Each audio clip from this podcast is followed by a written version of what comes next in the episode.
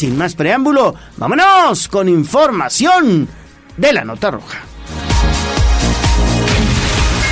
Sitio web código rojo.mx. Y basta ya de tu inconsciencia de esta forma tan absurda. Desde la barrera, respeta la cinta de precaución y para bien la oreja. Comienza la nota roja en tribuna matutina. 6 de la mañana con 8 minutos y es un gusto saludar como todos los días en esta mesa de trabajo a Ale Bautista. ¿Cómo estás, Ale? Muy bien, Gallo. Oye, qué valor de las personas que con estas bajas temperaturas ya estén haciendo ejercicio. Sí, no, mi respeto. Sí, la verdad que sí. Oye, encontré a dos personas corriendo aquí en Avenida Rosendo Márquez. Eso sí, con chamarrita y todo, pero dándole el ejercicio. Así que que tengan una gran jornada y quédense con nosotros. Muy bien, mucha disciplina para nuestros amigos deportistas. Les mandamos un fuerte abrazo, claro que sí. Ahorita que ya están dándole con todo al ejercicio. Bueno, comenzamos con la información porque ayer ya por la noche eh, se da a conocer esto que es realmente lamentable. Resulta que un sujeto murió tras eh, pues, prácticamente atacar a un policía municipal allá en San Pedro Cholula. Esto en la Junta Auxiliar de San Diego Coachayotla. ¿No es así, Daniel? Tú tienes los detalles. Platícanos. Muy buenos días. Hola, ¿qué tal, Gallo? ¿Qué tal? Te saludo con gusto, al igual que al auditorio de Puebla, Atlisco y municipios de la Mixteca. Efectivamente, esta tarde, noche de miércoles 18 de octubre, un sujeto perdió la vida luego de que un policía municipal de San Pedro Cholula repeliera su ataque. De acuerdo con los primeros reportes, un uniformado transitaba sobre la Junta Auxiliar de San Diego Coachayotla, cuando eh, donde se encontró con un sujeto de actitud sospechosa y al acercarse para investigar el motivo de su comportamiento fue atacado con arma de fuego. Por lo anterior, el efectivo respondió a la agresión disparando contra el varón, tras lo cual éste perdió la vida a pocos metros de la balacera. En atención a reportes del enfrentamiento, al lugar acudieron compañeros del uniformado y paramédicos, quienes confirmaron el deceso del presunto delincuente y trasladaron al policía a un nosocomio, donde el pronóstico de salud se indica como reservado. Hasta el momento se desconoce la identidad de los involucrados en los hechos, así como el motivo por el que el occiso atacó al efectivo, por lo que las investigaciones ya están en marcha. Y bueno, Gallo, pues corrieron las versiones extraoficiales de que pues la eh, el atacante habría tomado posesión de la patrulla del uniformado antes de ser ultimado. Sin embargo, bueno, pues esto tampoco se ha confirmado de manera oficial. Muy bien, muy bien, Daniel. Bueno, pues ahí está la información. Lamentable lo que sucedió allá en San Pedro Cholula. Y eh, bueno, pues también hay más detalles. Jazz Guevara, ¿qué nos tienes? Buenos días. La Secretaría de Seguridad Ciudadana del municipio de San Pedro Cholula está compartiendo que lamentablemente el eh, policía de nombre Gregorio Lechuga Trejo, que es el que menciona Dani en su nota, eh, falleció. Eh, dice que murió en cumplimiento del deber, protegiendo a las familias cholultecas. Sí, caray, qué lamentable este elemento que, bueno, pues lo, lo que hizo fue realizar su trabajo como debe de ser. Un aplauso para el elemento que hoy desafortunadamente ha fallecido, pero ante un llamado de un eh, ciudadano que está denunciando a una persona en actitud so- sospechosa allí en, en Coachayotla, llega el policía a bordo de su patrulla y prácticamente lo reciben a balazos, él repele la agresión y bueno, pues termina eh, liquidando al probable delincuente y hoy se sabe pues que desafortunadamente ha fallecido. Exactamente, lamentable lo sucedido en este pueblo mágico. Oye, y nos quedamos ahí porque también otra noticia que llamó la atención el día de ayer fue la localización de un feto en un contenedor de basura precisamente en San Pedro Cholula. Dani, tú tienes el reporte. Es correcto, Ale, ¿qué tal? Te saludo con gusto. Y sí, bueno, al interior de un contenedor de basura fue localizado un feto humano sin vida en el municipio de San Pedro Cholula.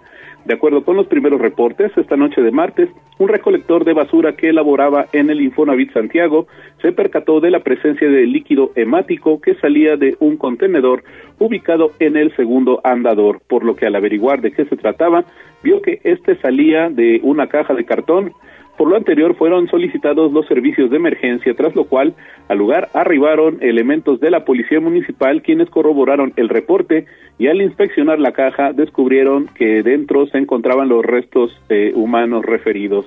Posteriormente llegó el personal de la Fiscalía General del Estado, mismo que se encargó de realizar las diligencias de levantamiento del feto, mismas que concluyeron alrededor de las dos horas de la madrugada de este miércoles, tras lo cual autorizaron su ingreso al anfiteatro.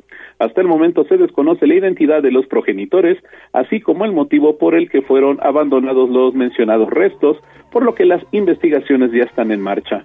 El reporte Perfecto. Bueno, pues ahí está la información, Daniel Jacome. Y regresamos contigo en un momentito más, por favor. Nos quedamos precisamente en aquella región de Cholula, pero hacemos ahora enlace con David Becerra porque también encontraron un eh, cadáver que incluso pues ya había siendo, ya estaba siendo devorado, mi estimado David, por un fauna nociva, ¿no? Muy buenos días, Gallo, te saludo con muchísimo gusto. Así es, la mañana de ayer se registró una importante movilización en San Cristóbal Tepontla, Junta Auxiliar de San Pedro Cholula. Y es que un reporte avisaba sobre la presencia de un cadáver ubicado justamente en terrenos baldíos de la zona. Al sitio llegaron policías municipales de dicha demarcación como primeros respondientes para generar un acordonamiento de la zona. El cuerpo de la persona ya presentaba un avanzado estado de descomposición, además de haber sido devorado por la fauna local silvestre, y debido a esto no fue posible identificarlo en el lugar por lo que personal de la Fiscalía General del Estado arribó al sitio para generar las diligencias pertinentes para precisamente el levantamiento del cuerpo gallo. Es la información de allá en San Cristóbal Tepontla. Bueno, pues ahí está entonces. Lamentable lo que sucede en aquella zona de Cholula. Eh, bueno, pues prácticamente le estaremos dando seguimiento a esta información y nos quedamos con David Becerra. Exactamente, te saludo con mucho gusto David, excelente jueves, porque también eh, hallaron otro cadáver, pero esto ocurrió en el periférico ecológico. Así es, por otro lado, como ya lo comentas, Ale, muy buenos días, en un hecho similar, en periférico ecológico, a la altura del residencial La Vista, se halló el cadáver de un hombre de aproximadamente 35 años. La autoridad recibió justamente un reporte de un olor a descomposición que provenía de una de las cunetas entre carriles del periférico ecológico, por lo que agentes estatales arribaron al sitio constatando el hallazgo. De inmediato se generó un acordonamiento y el bloqueo de uno de los carriles de esta importante vialidad. Momentos más tarde arribaron agentes de la Fiscalía General del Estado también para realizar precisamente las labores correspondientes para el retiro del cuerpo y su traslado a las instalaciones del Servicio Médico Forense, donde se espera que pueda ser identificado, pues se confirmó que el cadáver llevaba también varios días en los que evidentemente la descomposición pues lo alcanzó, también ya estaba de una manera pues irreconocible en el punto. Eh, lamentables estos dos hechos aislados, pero muy similares que se presentaron el día de ayer. Gallo Ale, la información. Gracias, gracias David Becerra y que tengas buena jornada. Hacemos enlace más adelante contigo. Seis de la mañana con 16 minutos. Regresamos con eh, Daniel Jacome porque también ayer desafortunadamente se suscitó un aparatoso accidente donde estuvo involucrado un tractocamión, pero esto allá en la zona del el Triángulo Rojo en el municipio de Quecholac, Daniel. Es correcto, Gallo, un hecho realmente lamentable, pues este miércoles se registró un choque y posterior volcadura sobre la autopista Puebla-Orizaba a la altura de la comunidad de Palmarito Tochapan, perteneciente al municipio de Quecholac. De acuerdo con los primeros reportes, un tráiler circulaba en la referida vialidad y al llegar al kilómetro 188, a pocos metros de llegar a la desviación a San Miguel Jaltepec, se impactó contra otra unidad de carga, lo que provocó que el mencionado tractocamión se volcara y cayera a una barranca al costado del asfalto. Por lo anterior, al lugar se trasladaron paramédicos de caminos y puentes federales del destacamento de Acatzingo, quienes de inmediato comenzaron con las labores de liberación del chofer, pues quedó atrapado entre los fierros de la pesada unidad. Mientras los galenos realizaban las labores de rescate y auxilio, personal de la Guardia Nacional de Carreteras se encargó de resguardar la zona, hecho que generó tránsito lento en la referida vialidad, además de que se estaban haciendo trabajos de relaminación cerca del lugar del accidente. Finalmente, el conductor fue trasladado a un nosocomio privado en Tehuacán debido a las lesiones que sufrió durante el lamentable accidente. Sin embargo, hasta el momento se desconoce el estado de salud del trailero. El reporte. Bueno, pues ahí está entonces, por eso les decimos que hay que manejar con muchísima precaución. En algunos tramos de la autopista Pueblo-Orizaba hay obras, también en algunos tramos de la Cuagnopalan, Oaxaca, hay obras, así que no se confíen, respeten los límites de velocidad y manejen con precaución. Gracias, Daniel. Gracias, Gallo. Seguimos pendientes. Gracias. 6 de la mañana con 18 minutos. Estamos arrancando motores en tribuna matutina. Vamos a hacer pausa inmediatamente y regresamos con mucho más información. Vamos a un corte comercial y regresamos en menos de lo que canta un gallo. Esta es la magnífica, la patrona de la radio.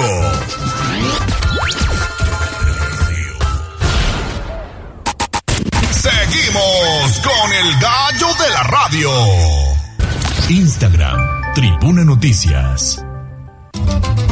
Siempre pendiente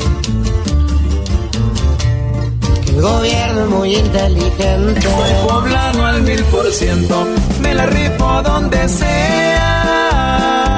Entidad al descubierto, en Tribuna Matutina.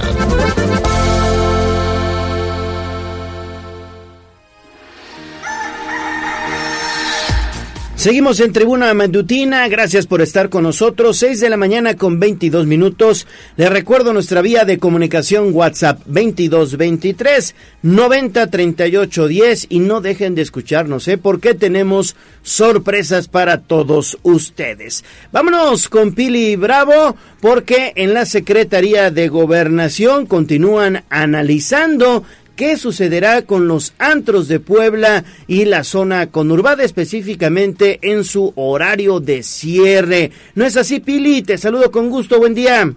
Gracias, Gallo. Buenos días al auditorio. Así es. Eh, bueno, pues fíjate que la Secretaría de Gobernación tuvo, pues, eh, lugar a la primera reunión de análisis y discusión sobre las actividades de los centros de diversión o antros que operan en Puebla, así como en los municipios de la zona conurbada o metropolitana, por lo que acudieron los presidentes municipales de San Pedro y San Andrés Cholula, Coronango, Cuautlancingo, Santa Clara Ocoyucan y naturalmente la representación de Puebla, pero también asistieron el presidente del Consejo Coordinador Empresarial y de la Cámara de Hoteles y Restaurantes.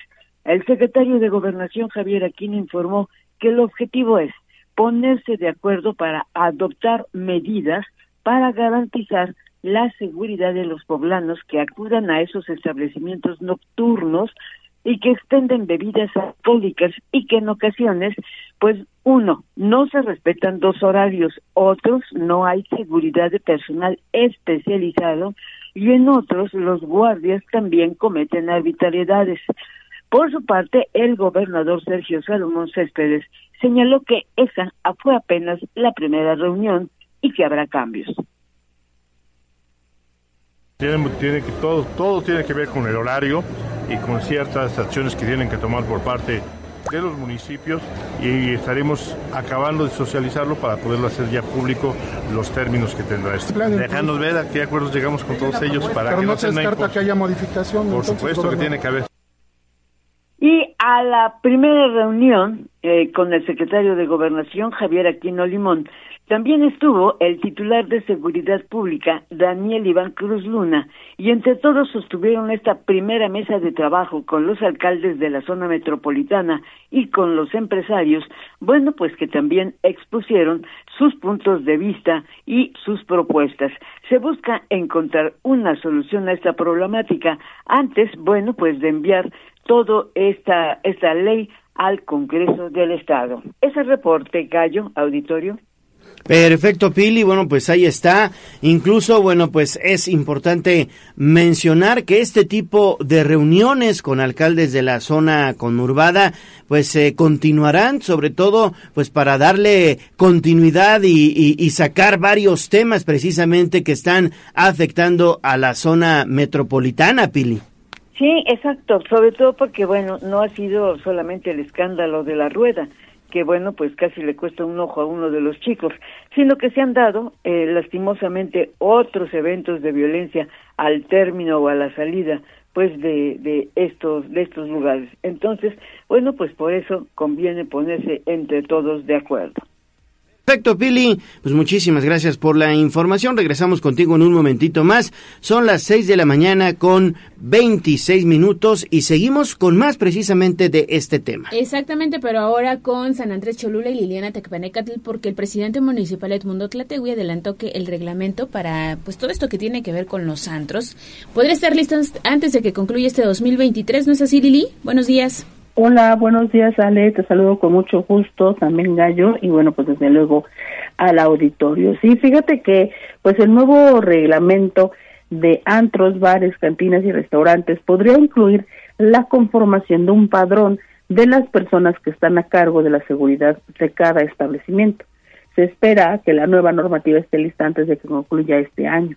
Así lo reveló el Mundo y Persino, alcalde de San Andrés Cholula, quien informó que ya se realizó la primera reunión de trabajo entre las autoridades de los municipios de la zona conurbada, empresarios del sector y representantes de la Secretaría de Gobernación. En esta oportunidad se planteó la necesidad de que los dueños de los establecimientos dedicados al entretenimiento nocturno reporten a las autoridades los nombres de las personas que estarán a cargo de su vigilancia, de modo que exista una mejor coordinación con las secretarías municipales de seguridad pública. Vamos a escuchar.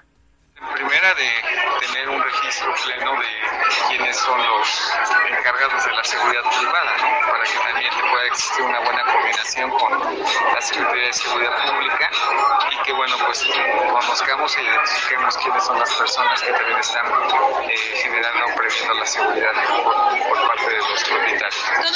Que, se ha comentado el tema de implementar más cámaras, de pues contar con eh, suficiente, suficiente equipo para pues realmente ante alguna situación que se presente En la reunión, agregó el edil, se habló también de la necesidad de instalar cámaras de seguridad y se insistió en el tema de homologar horarios de cierre sin que se considere necesario, al menos hasta el momento, recortarlos.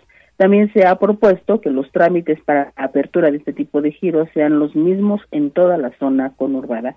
A este en este encuentro participaron autoridades de San Andrés y San Pedro Cholula, Mozoc, Santa Clara Coyucan, Coaflancingo y bueno, pues Edmundo Platewi insistió en que se buscarán medidas que mejoren la seguridad y al mismo tiempo protejan las fuentes de empleo generadas por este sector. Es el reporte. Perfecto, Lili. Bueno, pues ahí está entonces la información. Importante entrarle pues a este tema, sobre todo para eh, seguridad, seguridad de los clientes que acuden a estos establecimientos, poner las cartas eh, bien claras sobre la mesa para que después no haya malentendidos. Con los empresarios se puede trabajar bien y eh, sobre todo garantizar el empleo en estos lugares, pero pues hay que meterle orden, Lili. Claro, fíjate que este tema del, del padrón me parece básico, pues que sí, o sea, como él decía, ¿no? Saber quién está al frente de la seguridad en cada establecimiento. Y bueno, pues ahí es una protección de algún modo tanto para el dueño del establecimiento como pues sí para, para los clientes, ¿no? Alguna situación que hay, pues vamos directamente con, con el responsable si se instalan además las cámaras y en eso apoyan también los, los empresarios, pues también habrá eh, video, ¿no? De, pues que, que, sea como un respaldo de cómo ocurren realmente las cosas, porque también hay que decirlo, Gallo, así como, como han ocurrido estos acontecimientos de que pues el personal a lo mejor incurre en abusos, pues también hay clientes que son este pesados, ¿no? Que ya se les pasaron las copas y son groseros, entonces ahí pues es para ambos lados, ¿no? Exactamente, sí, bien, bien lo mencionas. Muy bien, Lili, 6 de la mañana con 30 minutos, regresamos contigo más adelante. Ahora hacemos enlace con Pili Bravo. Así es, porque tenemos más información y esta tiene que ver, vas, vas gallo. Con el gobernador, porque ha pedido que se revisen los protocolos en el cerezo de San Miguel. ¿Y esto por qué, Pili? ¿Qué fue lo que sucedió?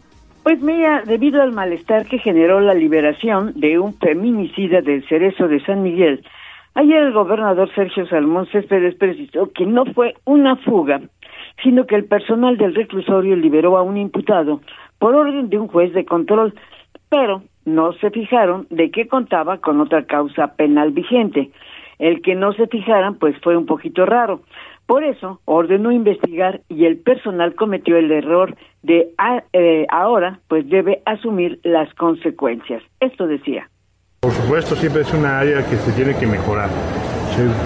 Segunda, comentarte que no se escapó, ¿sí? sino que por una falla técnica tengo entendido que lo dejaron salir. Son dos cosas distintas. Y por supuesto que las investigaciones tendrán que dar con los responsables de quien en su momento tuvo esa omisión y habrá consecuencias. La Secretaría de Seguridad Pública denunció el suceso ante la Fiscalía General del Estado a través del área especializada de combate a la corrupción para realizar la respectiva averiguación. En tanto, la Dirección General de Asuntos Internos de la Secretaría de Seguridad también inició un expediente a fin de recabar información y deslindar responsabilidades. El gobernador también sobre el tema, pues precisamente de San Miguel, aclaró que la salida que se permitió a Francisco Romero Serrano, ex auditor superior, se le permitió salir solo por unas horas de prisión para acudir al funeral de su señora madre. No fue una canojía, sino un recurso que la ley permite. Pero de inmediato Francisco Romero pues regresó a su celda. Eso fue lo que se dijo respecto al cerezo gallo. Oye, pues es increíble lo que pasa en, en el cerezo con respecto a este protocolo mal aplicado, que no se dieron cuenta y que lo dejan salir por la puerta grande, ¿no?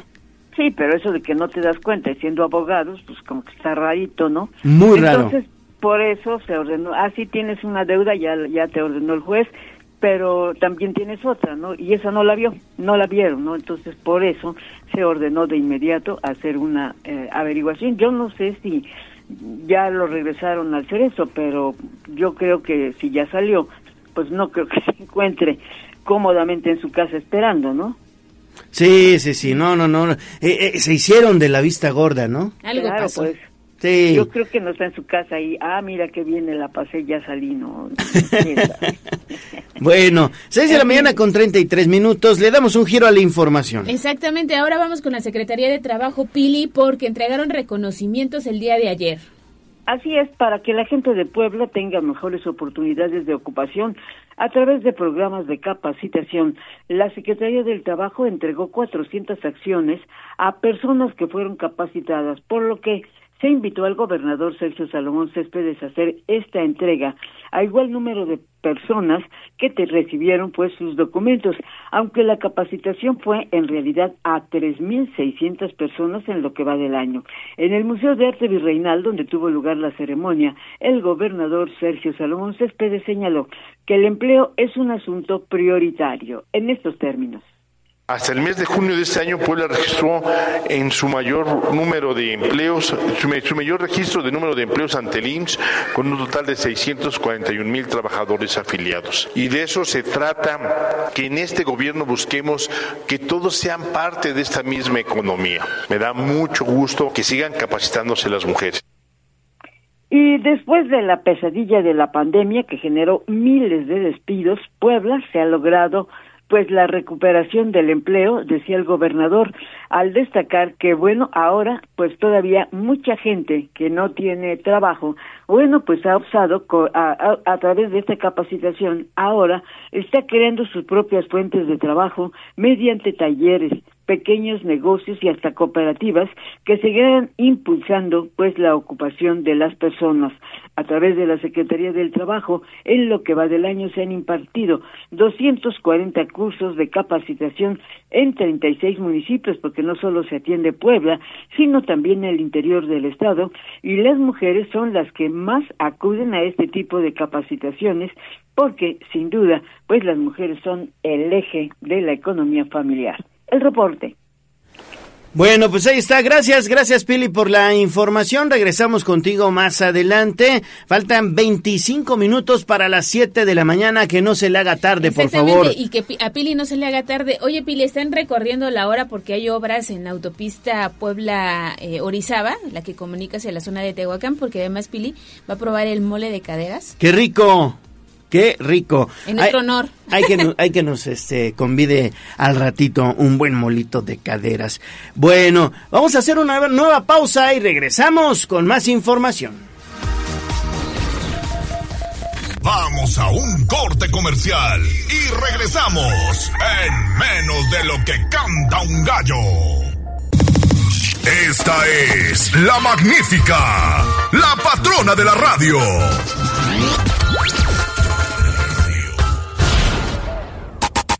Seguimos con el gallo de la radio. Twitter, arroba tribuna vigila. Mi ciudad es la cura de un niño dormido. Hablemos de nuestro pueblo. El reporte de la capital poblana. En Tribuna Matutina. De vuelta en tribuna matutina, faltan 20 minutos para las 7 de la mañana. Y vámonos con información de la ciudad, porque ayer ya el Ayuntamiento de Puebla presentó todas las actividades que se llevarán a cabo precisamente en la capital con motivo de los días de muertos. Platícanos, Gis, ¿cómo estás? Muy buenos días. Gallo, te saludo con mucho gusto, igual que a nuestros amigos del auditorio. Y del 23 de octubre al 5 de noviembre se llevará a cabo una edición más del festival La Muerte es un sueño. Esto fue lo que informó el alcalde de Puebla, Eduardo Rivera Pérez, al destacar que ofrecerán más de 150 actividades en diferentes puntos de la ciudad. Durante la presentación, el alcalde anunció que este año un total de 34 altares de diferentes municipios participarán en el tercer recorrido metropolitano de ofrendas que se realizará en homenaje a Jesús Guadalupe Posada y la Catrina. Precisó que en esta ocasión se sumarán San Andrés y San Pedro Cholula, Cotlancingo, Zacatlán, Gobierno del Estado, la UAP, el Tecnológico de Monterrey, la Comisión de Derechos Humanos, juntas auxiliares, asociaciones, museos, Congreso del Estado y el Poder Judicial, y de ahí que espera a más de 640 mil visitantes. Asimismo, dio a conocer que el tradicional desfile de calaveras se desarrollará el 3 de octubre en punto de las 18 horas, una vez que el recorrido contempla únicamente Avenida Juárez al Zócalo de la capital poblana.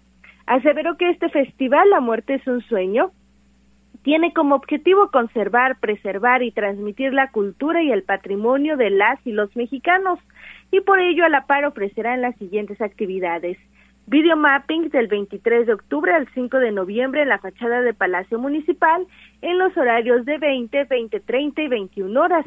También recorrido en la antigua Ciudad de los Muertos del 25 al 28 de octubre en el Panteón Municipal. Serán recorridos lumínico multisensoriales de 19.30 a 21.30 horas.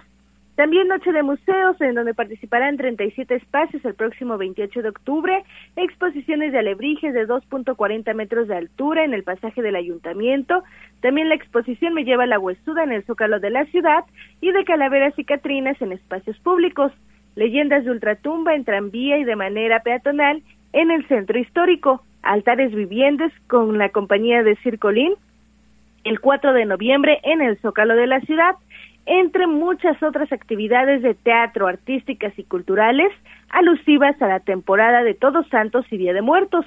Rivera Pérez manifestó que esperan la participación de más de 325 mil personas durante todas y cada una de estas actividades, una vez que refirió no solo acercarán a las raíces, sino reactivarán la economía, el turismo y abonarán a una sana convivencia en familia.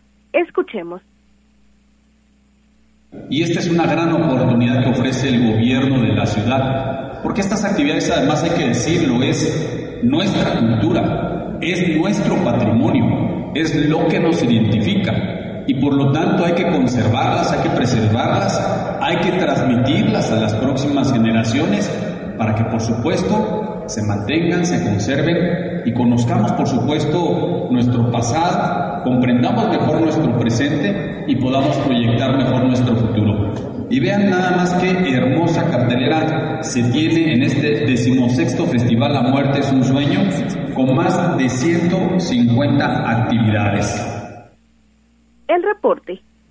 Gracias, gracias Gis. Hay que aprovechar todas estas actividades. La verdad es que nuevamente este festival La Muerte es un sueño promete y promete mucho, ¿eh? Exactamente, así que muy pendientes y les estaremos informando a través de arroba noticias tribuna. Y seguimos con Gisela Telles porque ya estamos en esta temporada llena de colores y tradiciones, bueno, pues está garantizada la seguridad en panteones. ¿No es así, Gis? buenos días. Así es, el excelente día. La seguridad, la movilidad y los servicios públicos en panteones está garantizado durante el Día de Todos los Santos y Día de Muertos, es decir, el próximo 1 y 2 de noviembre respectivamente. Esto fue lo que aseveró el alcalde de Puebla, Eduardo Rivera Pérez. En entrevista, el edil puntualizó que la indicación a las Secretarías de Servicios Públicos y Seguridad Ciudadana, así como a Protección Civil, es realizar las labores correspondientes en los camposantos para contar con todas las condiciones necesarias durante la visita de miles de personas y por ello confío en que se logrará un saldo blanco similar a los años anteriores, una vez que recordó se ha mantenido una muy buena actividad sin incidencias delictivas o alguna situación que lamentar. Escuchemos. O sea, ya la indicación que tiene el área de servicios públicos, el área que tiene también de seguridad, de protección civil, es hacer todo un trabajo previo para que las condiciones necesarias para la cantidad de personas que asisten a los panteones lo puedan hacer con total seguridad, teniendo una movilidad adecuada y por supuesto que los servicios tanto de agua, limpieza, mantenimiento en los panteones municipales esté impecable. Esa es la indicación que tienen. Desde el primer año del gobierno así lo hicimos. Afortunadamente hemos tenido muy buena actividad al respecto, es decir, no hemos tenido ninguna incidencia, ninguna situación que lamentar, buena organización. El reporte. Bueno, pues ahí está la información en torno a lo que está pasando precisamente y lo que pasará en los panteones de eh, Puebla Capital, en donde se garantiza seguridad y sobre todo, pues que las familias acudan sin ningún problema, ¿no? Exactamente. ¿Cuántos panteones hay en la ciudad, Gis? Son más de 20 panteones, Ale, incluyendo el Panteón Municipal de las Juntas Auxiliares, y por ello pues es una temporada muy importante durante este Día de Muertos y Todos Santos, debido a que todos se deben mantener en óptimas condiciones, pero además precisamente como mencionaba el alcalde de Puebla, se debe garantizar la movilidad, fuera de estos inmuebles y los servicios públicos dentro, porque recordemos que es pues una de las temporadas en la que la mayoría de los ciudadanos pues llega a arreglar los espacios de sus familiares o incluso eh, es la única ocasión en que los visitan. Entonces es muy importante precisamente esta fecha. Así es, así es, Gis. Y ya que estamos hablando de los panteones, Gis, eh, comentábamos aquí eh, que ya no hay lugar en muchos de estos camposantos, ¿verdad? Así es, Gallo, y en tan solo en el Panteón Municipal de Puebla ya no se ofrecen fosas a perpetuidad debido a que se encuentran al 99.86% de su capacidad. Esto fue lo que dio a conocer Xochitl Zarate Tejeda, titular de la Secretaría de Servicios Públicos. Durante su comparecencia ante integrantes del Cabildo, la funcionaria aceptó que el tema es complicado y por ello desde 2022 implementaron un programa de recuperación de fosas que en términos de ley ofrecen a contribuyentes con una temporalidad. Inician con siete años y después pueden solicitar otro periodo similar. Indicó que después de un censo identificaron 4.172 fosas temporales y por ello notifican en tiempo y forma, vía telefónica y estrado, para que se renueve o de lo contrario se exhumen los restos para futuras inhumaciones. Escuchemos. Nos ha tenido bastante ocupados, ya que la realidad que tenemos ahorita es que se encuentra en un 99.86% de su capacidad, por lo cual ya no, se, ya no podemos ofrecer este, fosas a perpetuidad, o sea, ya no tenemos. Desde 2022 eh, implementamos un programa de recuperación de fosas este, en términos de ley se, ofrece a aquellos contribuyentes que cuentan con una fosa a temporalidad. Estas fosas inician con siete años, duran siete años y después se pueden este, volver a pedir otros siete años más.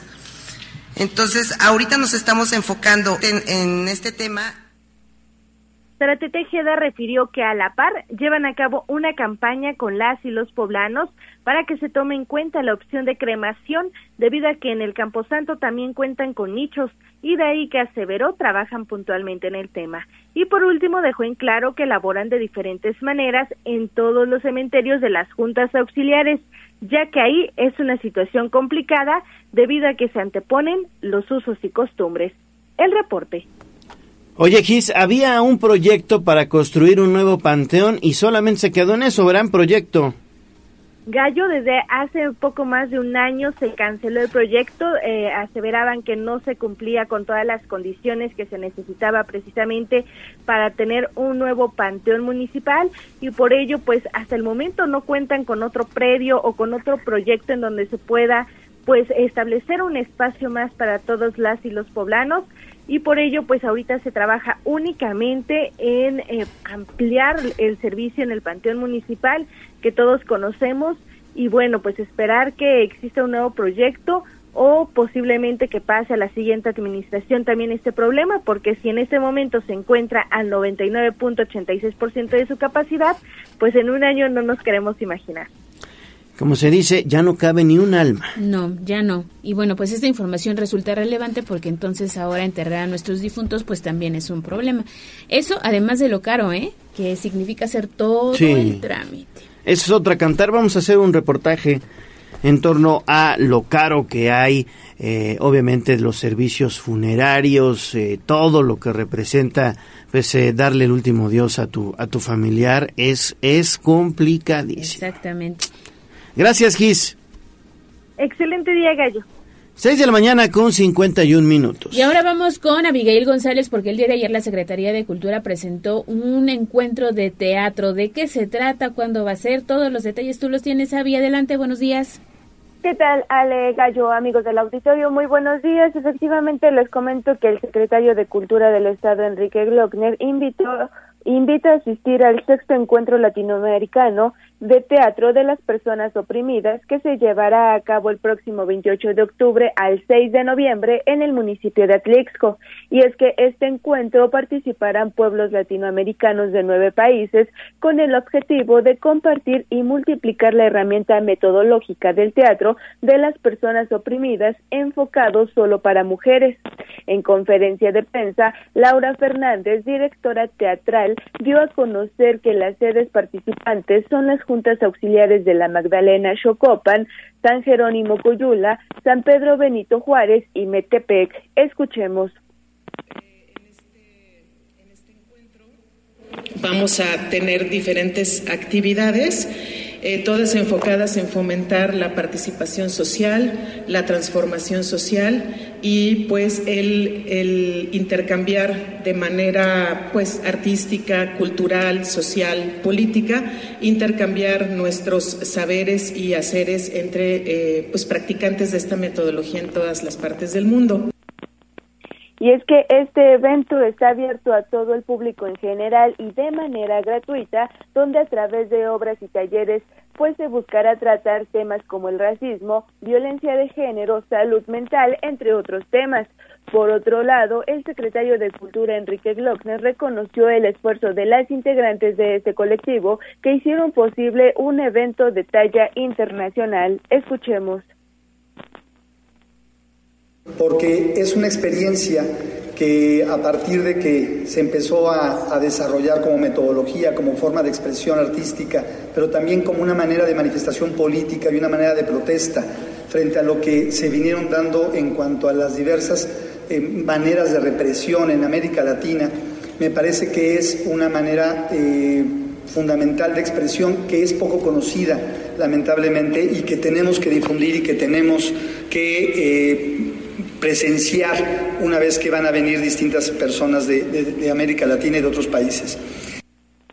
Y es que en el evento se podrán disfrutar obras de diferentes territorios como Brasil, Costa Rica, México y Puebla, además de que Al finalizar cada evento, pues el público podrá participar intentando transformar esa opresión o esa relación de poder en la que alguien queda sometido para lograr transformar eh, todo ese tipo de relaciones.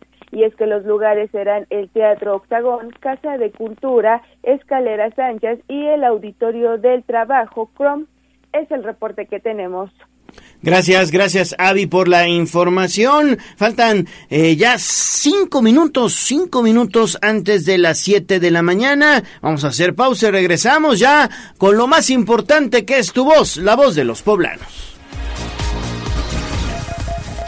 Vamos a un corte comercial y regresamos en menos de lo que canta un gallo. Esta es la magnífica, la patrona de la radio.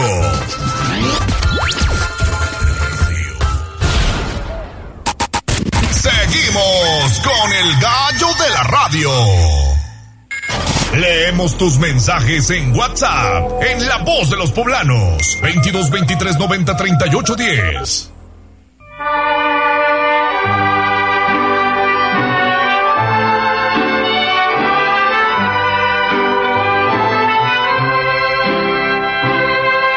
La fresca y perfumada mañanita de tu santo, recibe mi bien amada la dulzura de mi canto.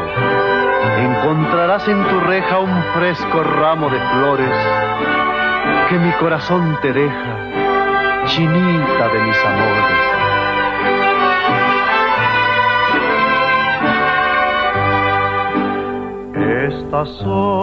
Ya estamos escuchando las mañanitas del señor Pedro Infante porque todos los días el gallo de la radio, la voz de los poblanos y tribuna matutina festeja contigo. Te regala un pastel mediano de pastelería 5.20 la hora del postre a ti que estás de santo o cumpleaños. Únicamente mándanos un mensaje de voz al 22 23 90 38 10 22 23 90 38 10. Dinos que estás festejando y de esa manera ya entrarás a esta dinámica que tenemos todos los días con Pastelería 520. Hoy, ¿a quién celebramos, Ale? Pues mira, hoy el Santoral dice que hay que mandarle un abrazo a quienes llevan el nombre de Prudencia. Yo no conozco a alguien, solamente Prudencia. Ajá, Prudencia sí, pero este es Prudencia.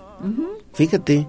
No, no conozco a nadie con ese nombre, pero si usted tiene ese nombre, pues le mandamos una felicitación y un fuerte abrazo. Y puede mandarnos también un mensajito al 22 23 90 38 10 y puede ganarse este pastel mediano. Exactamente, que además están deliciosos y si vive por el sur de la ciudad que cree, ya puede ir por su pastel a la sucursal ubicada en Avenida Las Torres. Exactamente, la sucursal Torresillas ya se ha activado. Así que bueno, pues eh, llámenos, llámenos, eh, mándenos mensajito y también recuerde que Pastelería 520 para mí tiene los mejores pasteles de Puebla porque es la tradición de una nueva generación. ¡Felicidades!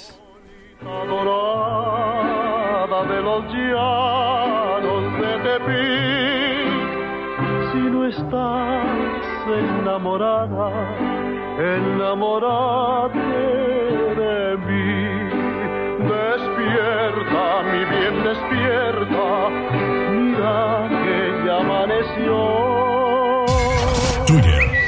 tribuna vigila.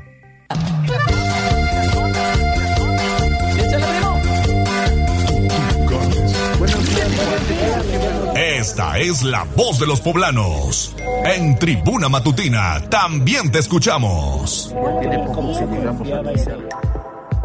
Son las 7 de la mañana con un minuto. Vámonos con lo más importante que es tu voz, la voz de los poblanos. A ver, y si quieres ganarte una motocicleta y convertirte en el reportero del casco, únicamente mándanos una nota de voz con el reporte vial al 2223 90 38 10 nota de voz con el reporte vial. Ahí donde estés, ¿eh? ahí donde andes, platícanos cómo está el tráfico, cómo está precisamente la circulación. Una notita de voz con reporte vial, tu nombre completo. Y de esa manera entras ya a esta dinámica para ganarte una motocicleta y convertirte en el reportero del casco también por supuesto con nosotros aquí en Tribuna Matutina. Así que bueno, no dejes pasar esta oportunidad. Ale. Oye, vamos a anotar ya al señor Daniel, porque ayer durante el espacio de Tribuna PM de Mari, bueno, que conduce Mariloli Pellón, mandó una notita de voz eh, con el reporte vial desde Boulevard Atlisco, si no estoy mal, ¿no? Este, ya, ayúdame.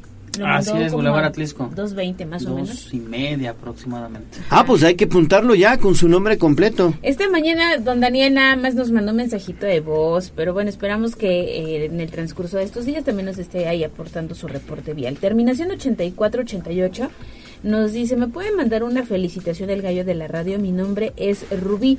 Desafortunadamente no puedo comer pastel, estamos a dieta. ¡Ay, Rubí! Pero de lo que te vas a perder, mi estimada Rubí. Te mando un fuerte abrazo y que cumplas muchos, muchos años más. Y bueno, pues date un permisito, un permisito y una buena rebanadita de pastel 520. La verdad es que va a estar buenísima. Si no quieres pastel, es temporada de hojaldras, así que también se vale. Y también hay gelatinas. Exacto, sí, también. Terminación 9191 nos manda saludos y nos escucha esta mañana desde Loma Bella. ¿Me puede mandar saludos el gallo? Sí. Claro que sí, un saludo a todos nuestros amigos que viven allá en, en Loma Bella, al extremo sur de Puebla capital, también Aguasanta, San Bartolo, San Ramón y Anexas. Oli Sánchez, ¿cómo amaneces? Muy buenos días, Oli. Hoy no mandó mensaje de voz, hoy no, no mandó mensaje de texto, manda mensaje de voz. Buenos días, Ale Gallo, Jazz, a todos en Tribuna Comunicaciones. Les mando saludos, su amiga Oli Sánchez. Eh, quiero participar para el pastel. Es santo de mi tío y padrino Pablo Sánchez. Feliz jueves, ya casi termina la semana. Exactamente, Oli. Muchísimas gracias por tu mensaje. Con mucho gusto vamos a entrarle a la dinámica. Y una felicitación para tu padrino, para Pablo Sánchez. Exactamente, que la pase muy bien y te anotamos para el pastel cortesía de 520. Terminación 4190 también nos manda un mensaje de voz. Buenos días, Boulevard Fidel Velázquez, tráfico fluido. Diana Sánchez Morales. Saludos.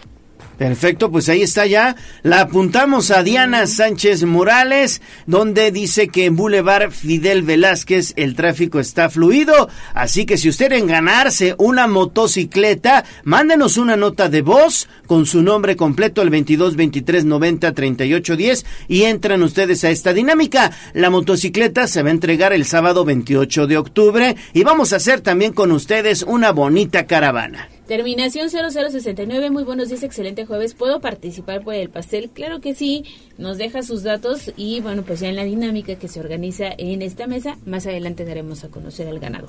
También el señor Daniel nos dice, muy buenos días, Ale Gallo y Jazz y a todo el equipo de El Noticiero, escuchándolos como siempre. Buen jueves para toda la comunidad tribunera magnífica. Órale, perfecto. Muchísimas gracias. Buen día. Y también tenemos otro saludo de Juan Merino, que está muy pendiente de este espacio y nos reporta que hay neblina por la zona del autódromo, es decir, allá por Amozoc, ¿no? Más o menos. También tenemos saludos de la Sierra Norte. Ale Gallo, muy buenos días para todos. Abrazo desde este bellísimo lugar enclavado en Puebla. Y pues muchísimas gracias. Hoy no nos compartió fotografías, pero ahí está lo más importante que tenemos esta mañana a través de la voz de los poblanos y rápidamente Abraham Merino nos está compartiendo que habló la señora García. Informa que ayer en la 57 Poniente, en el Instituto María Inés Aria, llegaron elementos de tránsito a quitar al menos 40 placas. Dice que esto se llevó a cabo mientras los padres recogían a sus hijos y no estaban en doble fila. A lo mejor estaban estacionados en lugar prohibido.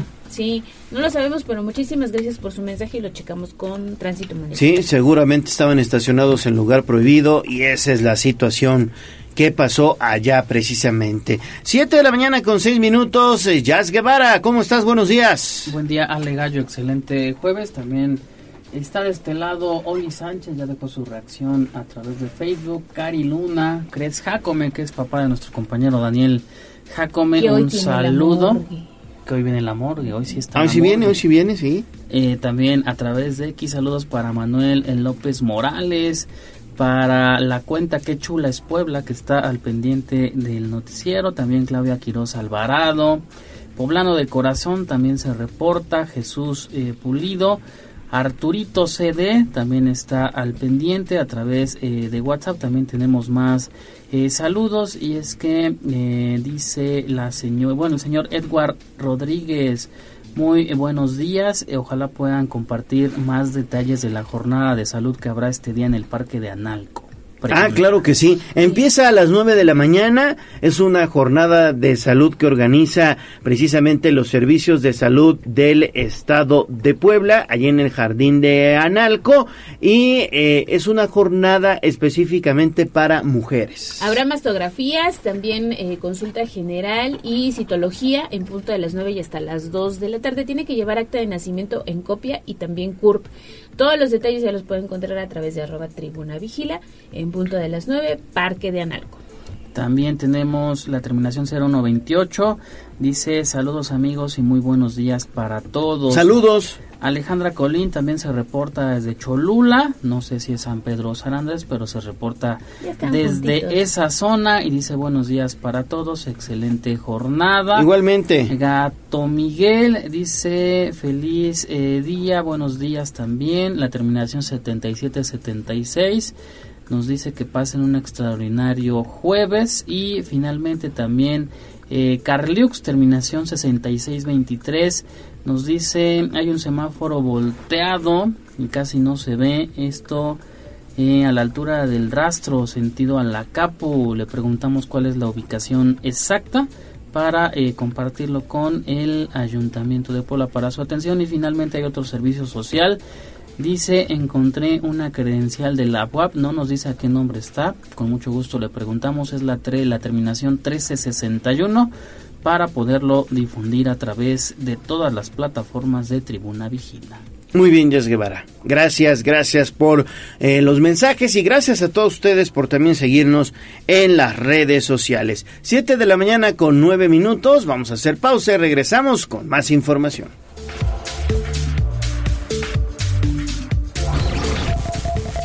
Vamos a un corte comercial y regresamos en menos de lo que canta un gallo. Esta es la magnífica, la patrona de la radio.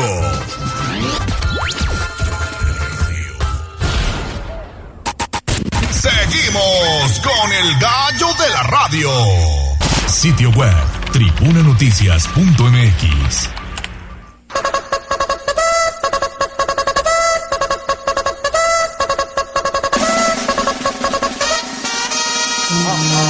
más allá del pueblo y la zona conurbada. ¿Qué pasa en nuestras localidades vecinas? En Tribuna Matutina. 7 de la mañana con 14 minutos. Vamos a hacer enlace a Tlisco con Jocelyn Meneses. ¿Qué nos tienes, Jocelyn? Buen día. Hola, Gallo. Muy buenos días. Envío un saludo para el auditorio. También un saludo para Ale. Así es, ya estamos en esta temporada de Día de Muertos y saber que Atlitco es uno de los principales flor, eh, principales productores de flor de cempasúchil y terciopelo. También eh, por parte de la agenda turística Apasionate por Atlitco se está incluyendo a las juntas auxiliares a participar en todo este tipo de actividades para que se conozca cada rincón del municipio de Atlitco y también dar a conocer que contamos con lugares muy muy bonitos y en esta agenda se suma la Junta Auxiliar de Santo Domingo a Toyatempan, donde este fin de semana se va a llevar a cabo la segunda edición de la Feria de la Flor de Cempasúchil y Terciopelo. Es por eso que se hace la invitación que acudan en estas, eh, se va a ver, va a haber diferentes actividades como recorridos en carreta por los campos, estos sembradíos de flor para disfrutar paisajes increíbles, Además de que va a haber puestos de comida tradicional como memelitas, también va a haber este mole, eh, arroz, todo este tipo de comida que se prepara también en las comunidades para poder disfrutar. Además, atole con este frío también se va a poder este eh, poder comprar en este punto. Eh, platicamos con el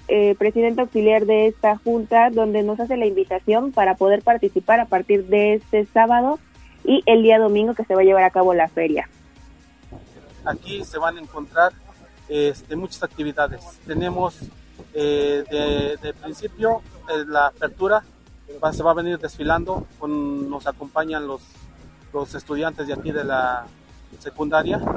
Eh, vamos a venir con baile desde el arco a las 9 de la mañana va a inaugurarse. Van a venir las carretas por si alguien quiere subirse. Ya pensamos o nos estamos organizando para que se adorne y se vea mucho más bonito. De ahí llegando aquí como a las 10 de la mañana, 9 y media, 10 de la mañana, va a ser la inauguración de la feria, de la segunda feria. Entonces de ahí van a ver todo lo que los antojitos que, que se van a, a dar eh, o se van a vender aquí en el, la- en el pueblo de Santo Domingo, Toyatepan. Va a haber desde moles, pipián, memelas, elotes. lo- Estamos tratando de que haya de todo un poquito para que todos disfruten la, Este do- sábado 21 y domingo 22 de octubre se va a llevar a cabo esta segunda edición de la feria en esta Junta Auxiliar de Atlítco, que es Santo Domingo Toyatempo, que está tan solo 20 minutos del centro de Atlítco, así que están todos invitados para poder disfrutar de todas estas actividades. Perfecto. Muchísimas gracias, Jocelyn. ¿En dónde te leemos? Claro que sí, a través del www.contextosnoticias.com y también las redes sociales del Noticiero Contextos. Gracias, Jocelyn. 7 de la mañana con 17 minutos. Vámonos con información de la educación. Sitio web, tribunanoticias.mx. dos fuentes de aprendizaje, que es el hogar y la escuela. Si falla una, la otra no funciona. Es sencillamente como el box. Usted tiene muy buena izquierda, pero si no sabe rematar con la derecha, todo está perdido. Así es en la vida. Seguimos con más porque es un gusto saludar en la línea telefónica al doctor Alfonso Díaz Furlong. Él es director de admisiones y seguimiento académico de la Vicerrectoría de Docencia de la BUAP. ¿Cómo estás, doctor? Qué gusto saludarte. Buenos días. Hola, muy buenos días, Leonardo, Alejandra. Es un gusto saludarles esta mañana y que me den esta oportunidad para poder platicarles sobre este programa que tenemos de No te pases en la UAP. Exactamente, es un interesante programa, doctor. Y si nos pudieras decir cuál es el objetivo de este programa denominado No te pases. Claro que sí, Leonardo. Mira, pues vivimos tiempos indiscutible, de indiscutible comple- eh, complejidad.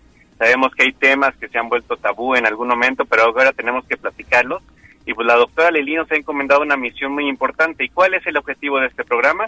Hacer conciencia entre las personas que integran nuestra comunidad universitaria y obviamente hacia la sociedad con el propósito de reducir esos preocupantes índices que tenemos de consumo de sustancias nocivas como las drogas, el alcohol, el tabaco, pero al mismo tiempo impulsar medidas que promuevan el bienestar integral, tanto en lo físico, en lo mental, como en lo emocional. Y repito, es una cuestión que trasciende más allá de nuestras paredes, más allá de la institución, es una preocupación que debe resonar en el corazón de nuestra sociedad y queremos que la UAP se erija como un faro de esperanza para estos temas cruciales y que se establezcan los pilares fundamentales para el bienestar de la comunidad poblana.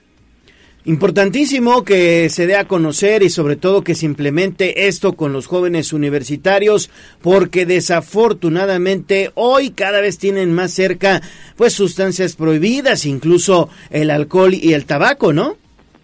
Sí, así es, mira, mira, nada más por darte un dato lamentable, en 2019 cerca de 2.900 personas perdieron la vida en México por el abuso del alcohol. Entonces tenemos que hacer conciencia sobre estos temas porque ha aumentado entre jóvenes entre 12 y 35 años, el aumento de uso de sustancias ha sido radical.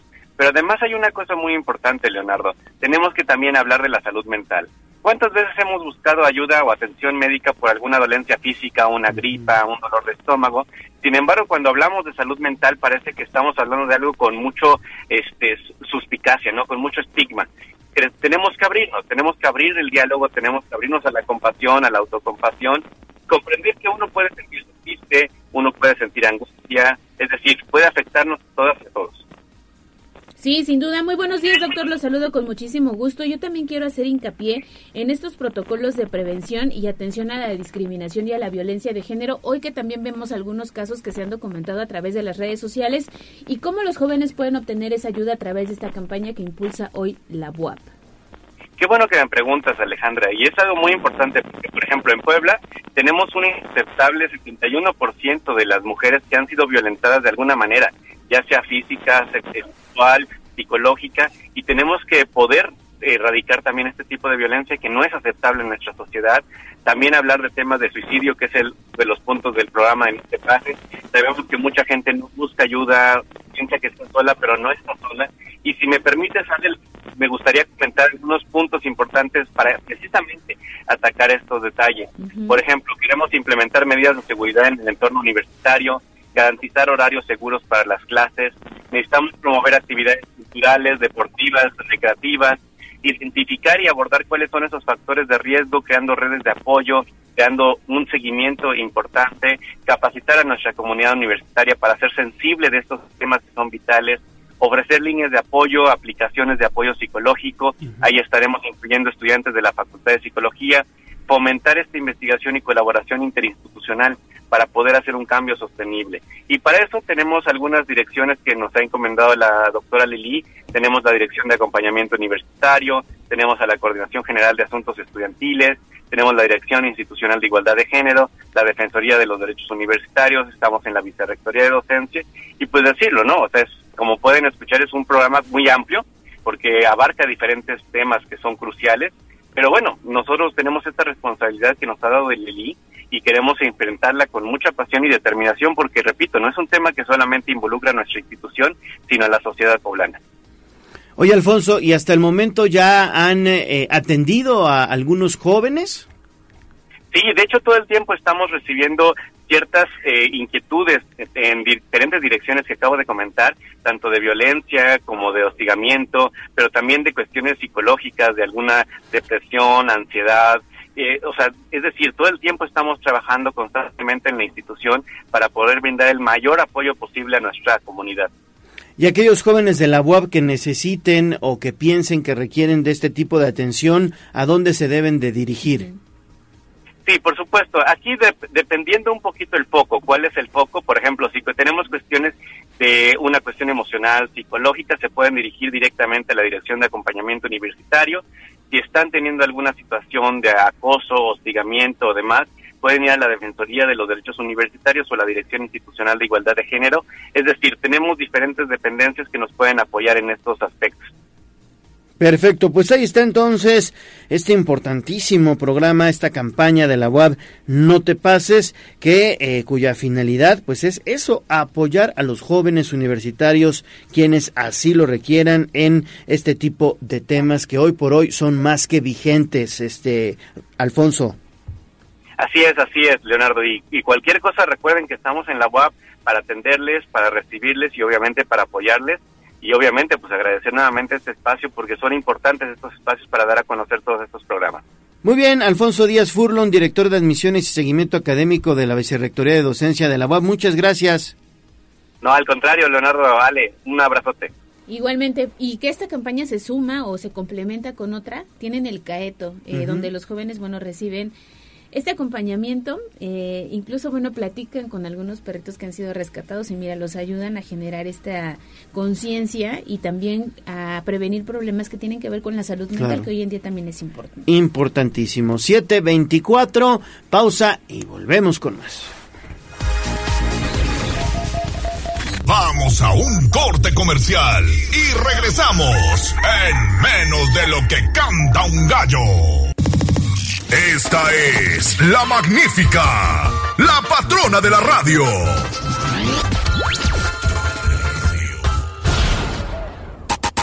Seguimos con el gallo de la radio.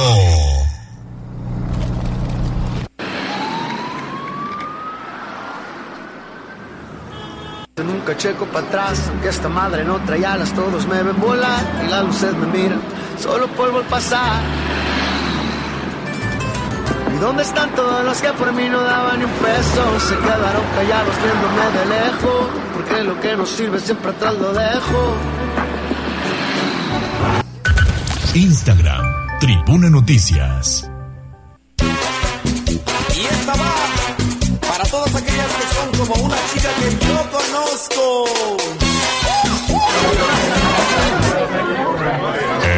Corral. La entrevista sin tapujos. En Tribuna Matutina. 7 de la mañana con 30 minutos. Y hoy es un gusto saludar en esta mesa de trabajo a nuestra querida Edurne Ochoa de 33 Mujeres. ¿Cómo estás? Congelándome, amigo, pero bien, querida Ale, buenos días. Buenos días, Edurne, un gusto. Qué gusto saludarte. ¿Cómo te fue en tu viaje? ¿Anduviste por Ecuador? Así es, amigo. Me fue, la verdad es que muy bien, muchísimas experiencias. Creo que no hay nada más gratificante para una observadora este, internacional, para una consultora política y por supuesto un activista, aprender de las buenas prácticas democráticas y tener la posibilidad de intercambiar encuentros, porque vamos más de 30 países a observar. Entonces, en esta observación, finalmente, de lo que se trata, quienes creemos en la democracia, es finalmente incentivar la participación. Se ganó con un 83% de participación. O sea, 8 de cada 10 personas en Ecuador salieron muy a votar, bueno, muy bueno, buenísimo. Y eso habla entonces finalmente que sí hay una participación activa, cosa que también debería de estar en México. Y hablando de buenas prácticas, y aquí compartirlo con el auditorio, yo les decía, ¿cómo han logrado hacer que una sociedad latinoamericana, ecuatoriana, no porque dices, bueno, en Estados Unidos siempre creemos o tenemos estos modelos, o en Europa, esta conciencia cívica Sí, que deben sí. de participar y politizarse y demás. Y me decían algo bien interesante que creo que en serio debería de suceder eh, aquí en México. Me decían, es un tema de educación, de sanción y de no repetición. Me dijo, tuvimos que esperar una generación para que esto pudiera ser una realidad. El principio de educación, en donde les compartimos los derechos políticos y electorales, les hacemos conciencia de la importancia, importancia de que participen, porque deben de formar parte de la democracia, que un gobierno no puede eh, estar sustentado solamente con las minorías, sino debe ser las mayorías, representativa. Pero además hay una sanción. Quien no sale a votar le, eh, le cobra el Estado 45 dólares. Y te dan un carnet en Fíjate. donde vas a votar y te dan un carnet que te va a servir para hacer cualquier tipo de trámite ante instituciones públicas. Si tú no tienes este carnet en el momento en que quieres ir a levantar, no sé, un acta de nacimiento, Ujú. quieres ir a sacarla, pues entonces tienes que pagar tu multa de 45 dólares. Si no fuiste a dos vueltas, bueno, 90. Y así van subiendo las sanciones hasta que ya tienes, eh, puedes ya no poder tramitar a lo mejor una licencia, ¿no? O tienes ciertas restricciones más. Entonces, esto ellos me dicen eh, eh, al final al final del día es que esta esta nueva generación porque aparte votó mucha gente joven esta nueva generación ya tiene la cultura de la no repetición porque como ya vio una sanción Sí, sí. verdad y la y lo que se aplica en digamos en sus papás y las mamás entonces ellos ya tienen la cultura de la no repetición y entonces salen porque para ellos ya es normalizar algo. Y entonces los observadores también de, por ejemplo, en Estados Unidos, los de la OEA, en, Alemania, etcétera, decían, es que lo mismo sucede en nuestras sociedades. Ya nos inculcaron y sabemos que puede haber un castigo, no, por eso ya es la no repetición, pero en las sociedades que son muy laxas, en donde te dicen, pues tú sal a votar si quieres, o en donde se incentiva el voto nulo, ¿no? que también eso contraviene la democracia, en donde eh, la gente no tiene estas ganas de participar, por lo cierto es que las campañas de contención sí funcionan, porque la gente dice, ¿para qué salgo a votar si las cosas no van a cambiar? Entonces, esto es una muy buena práctica, pero además cosas muy interesantes. Ahora que se conmemora, eh, este 17 se conmemoró los 70 años del voto de las mujeres Sí, en México. sí. En Ecuador llevan 100 años que las mujeres pudieron o tuvieron Nos la llevan oportunidad. ventaja. Nos llevan 30 años de ventaja. Y también en Ecuador eh, surge la primera mujer que vota en todo Latinoamérica. El primer voto de una mujer se da en Ecuador. En Ecuador. sí. Una mujer quechua, médica, que sale y vota, porque la constitución decía que los ecuatorianos podían votar, no hablaba de género, no decía los hombres, sino los ecuatorianos. Y ella dice, bueno, aquí no dice que yo no pueda votar. Y entonces, Yo soy ecuatoriana. Yo soy ecuatoriana. Y entonces dicen, bueno, pues sí, bajo este principio jurídico, pues sí, pues vote. Y es la primera mujer en toda Latinoamérica que se registra el tema de la votación. Y de ahí empieza un movimiento sufragista muy fuerte a propósito de esta, eh, de esta laguna, digamos, en la Constitución que permite a las ecuatorianas ser de las primeras mujeres en Latinoamérica que pueden acceder al voto. Ya en 1893, Nueva Zelanda es el primer país que gana el voto de las mujeres a poder eh, ir a, a votar. Y 2015 es el último país registrado, Arabia Saudita, que gana el derecho de las mujeres al voto. O sea, Hasta el 2015, no hasta puede el ser. 2015 en Arabia Saudita. O sea, imagínate todo. Y todavía hay países en donde las mujeres no, No tienen derecho a ir a sí. votar. ¿no? Entonces, es hacer conciencia en nuestro país de la importancia del voto de las mujeres. Somos el 51.2% de la población Sí. y somos más del 50% del listado nominal. Eso significa que cuando decimos las mujeres van, cuando decimos es tiempo de las mujeres, cuando hablamos de paridad, ahora que está la discusión de cinco mujeres a las gubernaturas y cuatro varones al frente, es importante que las mujeres eh, de verdad nos esforcemos porque esto sea una realidad, porque lo simbólico importa. Tuve un foro allá sobre litigio estratégico con perspectiva de género y yo hablaba de la ciberviolencia política y del sicariato, que por cierto ya nos invitaron a Panamá para ir también a bajar este tema, cosa que me da mucho gusto. Y la prefecta, que es la gobernadora de eh, Pichincha, que es la capital, la ciudad más importante eh, dentro de Quito, eh, estuve tuve la oportunidad de estar con ella yo estuve en campaña con ella eh, ahora que se religió me recibió con un pastel y me dijo oye te veo muy activa quiero las iniciativas que tú estás llevando así que ella misma va a mandar al congreso eh, al congreso el paquete de iniciativas para el tema del sicariato digital para la ciberviolencia le comenté cosas que estábamos haciendo en Puebla, le interesó la ley Monse, le interesó la 3 de 3, le interesó la ley Monzón, cosa que me da muchísimo gusto porque entre mujeres, entre pares, podemos seguir apoyándonos. Claro. Entonces me decía, es muy importante, me decía, pero hay algo que todavía no podemos desestructurar en Ecuador y que también, fíjense, es, es como un, es como es, ¿cómo les diré? Es algo, creo que sociológico y hasta antropológico. Hace, hace 10 años en Ecuador, a pesar de que llevan 100 años que las mujeres pueden votar, había una junta, un recinto específico para que fueran los hombres a votar y un recinto específico para que las mujeres pudieran votar. No se podían juntar. El día de hoy van al mismo recinto, pero son filas diferentes. No pueden mezclarse entre las filas. Y la junta receptora del voto son puras mujeres y la junta receptor de los varones son puros hombres, quienes les toman los datos, la huella, les entregan el carnet, etcétera, ¿no? No se pueden formar en las filas. Entonces decían, estamos a 100 años del voto de las mujeres, sin embargo todavía no hay la posibilidad de que hagan las filas juntos. Juntos, ¿no? claro. O sea, era como que locura. Y yo les decía, es cierto que, que debe llegar un punto en donde converjan, pero también el hecho de tener dos filas a mí me permitió como consultora internacional con perspectiva de género mover, me- eh, medir tiempos y movimientos. Fue muy interesante ver cuáles son las dinámicas de las mujeres, que siguen siendo las mismas dinámicas que tenemos hasta el día de hoy. Las mujeres van a votar en la hora, sí, en la primera hora en que todavía los hijos, por ejemplo, siguen dormidos, porque como fue domingo no van a la escuela, pero se levantan el tema de la casa y van a votar. Después se regresan, tienen que hacer el desayuno, tienen que levantar a los hijos y a las hijas, tienen que hacer cosas del hogar y después de eso, entonces sí, ya las mujeres otra vez regresan a los centros de votación. Y te das cuenta porque las filas, las filas están desiertas cuando eh, las mujeres tendrían que estar formadas.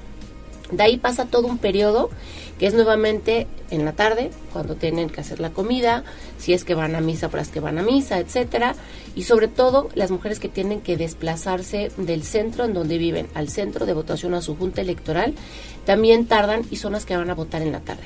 Entonces, esto también nos permitió hacer una medición con perspectiva de género para entender cómo hacer para que las mujeres tuvieran mayor posibilidad de ir a votar eh, de manera continua.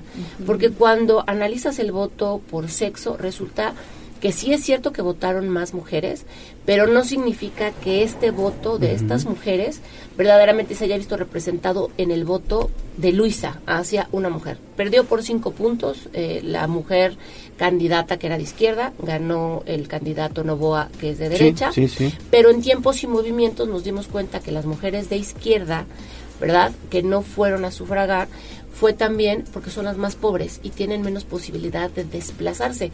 Las mujeres de derecha tienen mayor privilegio, mayor acceso y entonces sí pudieron ir a emitir una votación. Entonces, esto es importante Muy para lograr equilibrar la balanza. Claro. Y además también decirles que en Ecuador las personas privadas de su libertad pueden votar. Hay va a la Junta Electoral días antes, les lleva la papeleta, mientras no hayan tenido sentencia firme, ellas no pierden sus derechos políticos y electorales. Y eso también es muy importante porque, igual que en México, el 90% de las mujeres que ocupan las prisiones están metidas ahí sin sentencia o porque tuvieron que coludir por el amor a su pareja, etcétera, y las dejan abandonadas. 90% de las mujeres en Ecuador no recibe visitas, no recibe comidas, no hay quien le lleve dinero y se quedan solas. Por lo cual, incentivarles a seguir participando en la vida pública de su país, eso las motiva a salir adelante, a seguir exigiendo sus derechos. Y esto es algo, una buena práctica que no hemos logrado bajar a México para personas privadas de su libertad. Entonces, ¿a qué voy? Es importante que sepamos las mujeres, las poblanas, que ganamos este derecho al voto, que hay todavía muchas buenas prácticas para quienes hoy legislan en nuestro estado y a nivel federal para traer justamente estas dinámicas de votación de las mujeres, tener mayor participación, no coartarles la posibilidad de seguir sufragando, de seguir participando en procesos electorales y bueno, invitarlas como siempre, a alzar la mano, a dar un paso al frente, a decir, a mí me interesa, yo quiero participar. Tuve la oportunidad de ver a mujeres afroecuatorianas, a mujeres quechuas que se están organizando y esta multiculturalidad dentro de la participación de las mujeres es deliciosa, es enriquecedora, es bellísima, es poderosísima y creo que lo que nos hace falta en este estado, en este país, es articularnos, hablar, llevar buenas prácticas para que podamos honrar los 70 años de haber eh, conseguido las mujeres en México el voto y que podamos transformar el metro cuadrado, el territorio en donde vivimos. De verdad estoy segura y convencida que en nuestras manos, mujeres, está el cambio de nuestros territorios. Somos tejedoras de paz, somos mujeres de diálogo y somos mujeres que estamos transformando la vida pública, política y social de nuestros países. Sí, y nos falta mucho todavía, porque Edurne, me parece que México también va tarde en cuanto a la consolidación de candidaturas para mujeres, ¿no? Y mujeres que han gobernado o un estado o en este caso el país, porque hoy se habla de dos aspirantes que buscan llegar a la presidencia de la República y los retos siguen siendo enormes en un proceso electoral que se avecina para 2024. Enormes, y lo que decía, y yo lo seguiré diciendo, hubo una mesa en donde fue la representante de ONU Mujeres en Ecuador, en donde estuvo eh, la, jurídica de la, eh, la presidenta ahora de Honduras, de Xomara, estuvo la representante de las de la hay una asociación internacional de magistradas que ella ocupa eh, Dalia es de República Dominicana y estuvo una concejal de Ecuador y llegamos a la misma conclusión dijimos y esto viene en, el libro de feminización de la política decía el, patriarcado es tan benevolente que nos reduce a cifras, pero nos niega la voz, la autonomía, la libertad y el voto.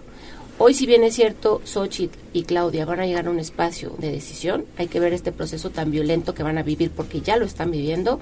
Lo cierto es que todavía quienes son nuestros coordinadores de partido son varones. Los dueños de los partidos son varones. Quienes tienen el poder capital y económico son los varones. El establishment son los varones. Es decir, seguimos estando supeditadas a ese patriarcado, a esas figuras que nos siguen diciendo qué podemos y qué no podemos hacer. Entonces no se trata solo de romper un techo de cristal o estar de manera simbólica, sino verdaderamente romper los techos de silencio, que de estos poco se hablan. Hablamos de los techos de cristal, techos de billete, techos de cemento, pero los techos de silencio son los que tenemos que romper. romper. Hoy las mujeres tenemos que decir, yo soy una mujer autónoma, yo voy a votar en este sentido, yo traigo estas propuestas, queremos articularnos entre nosotras para hacer un frente común a favor de los derechos de las mujeres. No estamos de acuerdo en estas decisiones. En esta, aunque sea de mi partido, no voy porque contraviene los derechos de las comunidades que yo represento, ¿no?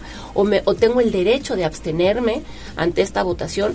Creo que eso es lo valioso, que tengamos una participación sustantiva hay que seguir trabajando en eso, Ale, tú lo sabes, Leo, auditorio, pero habemos mujeres como yo y como muchas más a nivel regional, a nivel Latinoamérica, que no vamos a dar un paso atrás para que las democracias verdaderamente sean libres para las mujeres, para las generaciones futuras. Y pues bueno, aquí seguramente estaremos compartiendo más cosas de los avances que vamos teniendo a favor de todas nosotras. Perfecto, pues siempre es un gusto escucharte, eh, siempre es un gusto platicar este tipo de temas que tú manejas muy muy bien. Y todavía tenemos pendiente hablar de la cumbre de comunicación política que vas a tener para el próximo mes. ¿Te parece si lo abordamos el próximo jueves? Me parece, para que si la gente se anote y no falte. Perfecto. Gracias, Edurne. Al contrario, Leo, Ale, buenas, buenos días y al auditorio. Gracias. Vamos a hacer pausa y regresamos con más. Vamos a un corte comercial y regresamos en menos de lo que canta un gallo. Esta es la magnífica, la patrona de la radio.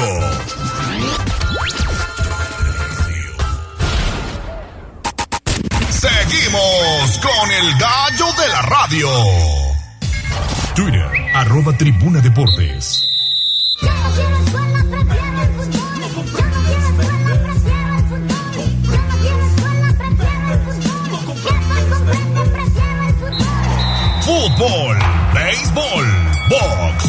Lucha libre, automovilismo y todo el mundo del deporte con Ernesto Romero, Mario Montero y José Luis Sánchez Solá, el Chelis. Play Ball en Tribuna Deportes. Estamos de vuelta en Tribuna Deportes. Ernesto Romero, ¿cómo estás? Buenos días. ¿Qué tal, Gallo? Muy buenos días. Buenos días a todo el auditorio. Vámonos con la información deportiva y comenzamos porque tenemos invitados, invitados en el estudio. Se trata de Fabio Larrinaga, coordinador deportivo, así como Eduardo Moreno, coach de pádel, que nos van a platicar acerca de los torneos que han organizado este año y también de lo que viene a continuación precisamente para el cierre de este 2023. Fabio, Lalo, bienvenidos. ¿Qué tal? Muy buenos días, Renato. Buenos días. Buenos días. Pues platíquenos un poquito qué es lo que viene para el cierre de este año. Prácticamente ya estamos terminando el mes de octubre, noviembre, diciembre, se acaba ya el 2023, pero ustedes de manera muy, muy intensa pues siguen fomentando este hermoso deporte. Claro que sí, bueno, te platico rápido. Eh, nosotros estamos como club de pádel en Puebla, tratamos de fomentar la participación de todos los deportistas. El pádel ha crecido muchísimo en los últimos años, ha estado aumente y aumente la, el auge que la, la, las personas quieren, quieren, bueno, quieren participar en este deporte. Eh, pues bueno, en el, en el, Club Padel por Tres tenemos eh, la idea de cerrar el año con uno de los torneos más grandes que, que se haga en, en, este año, en el 2023. Y va a ser en las fechas del, de, de, diciembre, del 7 al 10 de diciembre, 7, 8, 9, 10. Contaremos con todas las categorías, tanto de la rama varonil como tanto eh, rama femenil desde primera fuerza hasta quinta fuerza. También contamos con categorías con mixtos. Eh, vamos a contar con mixto A, B y C. Y eh, como somos el único club que tenemos canchas de singles, vamos a también tener rama de singles. Platícanos un poco acerca de la ubicación de precisamente de este recinto donde se practica el pádel y para los interesados dónde deben de acudir, si tiene costo alguno y la premiación de este certamen, el torneo de aniversario. Claro que sí, nuestra ubicación está en, la lateral de la recta Cholula, 1004. Eh, bueno, si quieren eh, inscribirse pueden llamar a las oficinas, que el teléfono es 22 16 67 28 55 o directamente al club. Eh, vamos a contar con eh, premiaciones en todas las ramas. Vamos a contar desde, bueno, la, rama principal es primera varonil y primera femenil. Contarán con 7 mil pesos de, de, de, premiación, más premios por todos los patrocinados que tenemos. Y así va bajando. Segunda contará con 5 mil, tercera, bueno, segunda, tercera y cuarta y quinta, 5 mil a los campeones. Y también Mixto B contará con 3 mil y singles también, 3 mil pesos de, de, premiación. Para nuestros amigos de, del auditorio, nuestros oyentes que no saben en qué consiste el pádel, platícanos qué es el pádel, por favor. Bueno, pues el pádel es un deporte en el cual jugamos dos contra dos. Eh, tiene el mismo sistema de puntuación que el, que el deporte tenis. Juega dos de tres sets. Eh, primero en llegar a seis juegos gana un set. En caso de ir un set iguales, se juega un tercer set para definir al ganador. Es el mejor de dos de tres sets. Así es. Oye, y ha tenido ya mucho auge, ¿no? En los en los meses recientes incluso ya hay canchas públicas de pádel, ¿no? Sí, la verdad que sí, es que estamos viviendo, bueno, uno de los deportes con mayor crecimiento pues, en Latinoamérica. Eh, la verdad es que a nivel a nivel local, pues Fabio Fabio y yo estamos involucrados en ellos, podemos darnos cuenta de que hay torneos cada fin de semana en diversos clubes. La verdad es que cada día hay nuevos, nuevos deportistas, nueva gente que se interesa en, en practicar este deporte. Y pues bueno, justamente la semana pasada, el fin de semana que, que pasó, tuvimos un torneo ahí en el club eh, de Canacintra, tuvimos alrededor de 80 parejas inscritas, un buen número.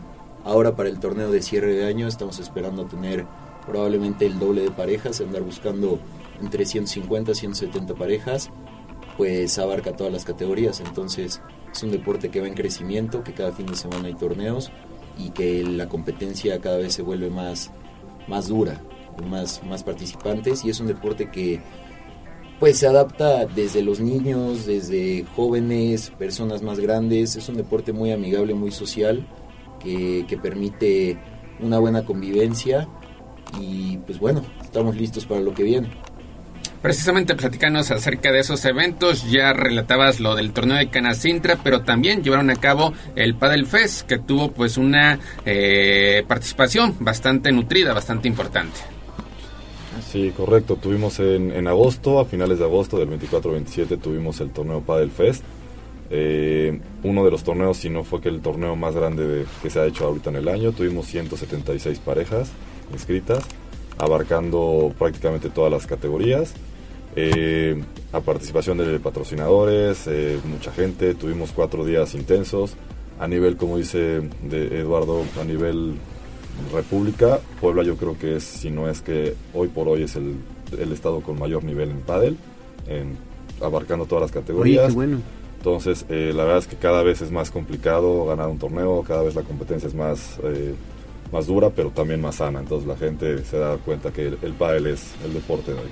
Pues es muy parecido al tenis. La cancha es más pequeña, ¿verdad? Sí, la, la cancha es más pequeña y contamos con lo que es, eh, bueno, la- las paredes. O sea, nosotros estamos, yo siempre lo describo que es un híbrido entre el squash y el tenis, ya que contamos con rebote de pared, pero pues, como dice Eduardo, la puntuación, la, prácticamente la cancha es una cancha de mini tenis.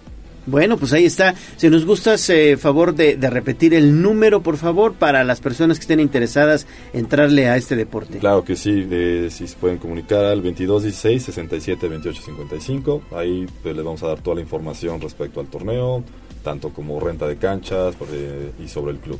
Perfecto. Pues ahí está. Fabio, Eduardo, muchísimas gracias. No, qué, bueno que, que están con nosotros. Y bueno, pues ya saben que, que los micrófonos están abiertos para hablar más de pádel, ¿eh? Muchísimas gracias. Tengan buen día. Que tengan buen día. Seguimos con más información. Seguimos, seguimos con la información. Vámonos con el Club Puebla y su preparación de cara al duelo de este fin de semana. Fútbol.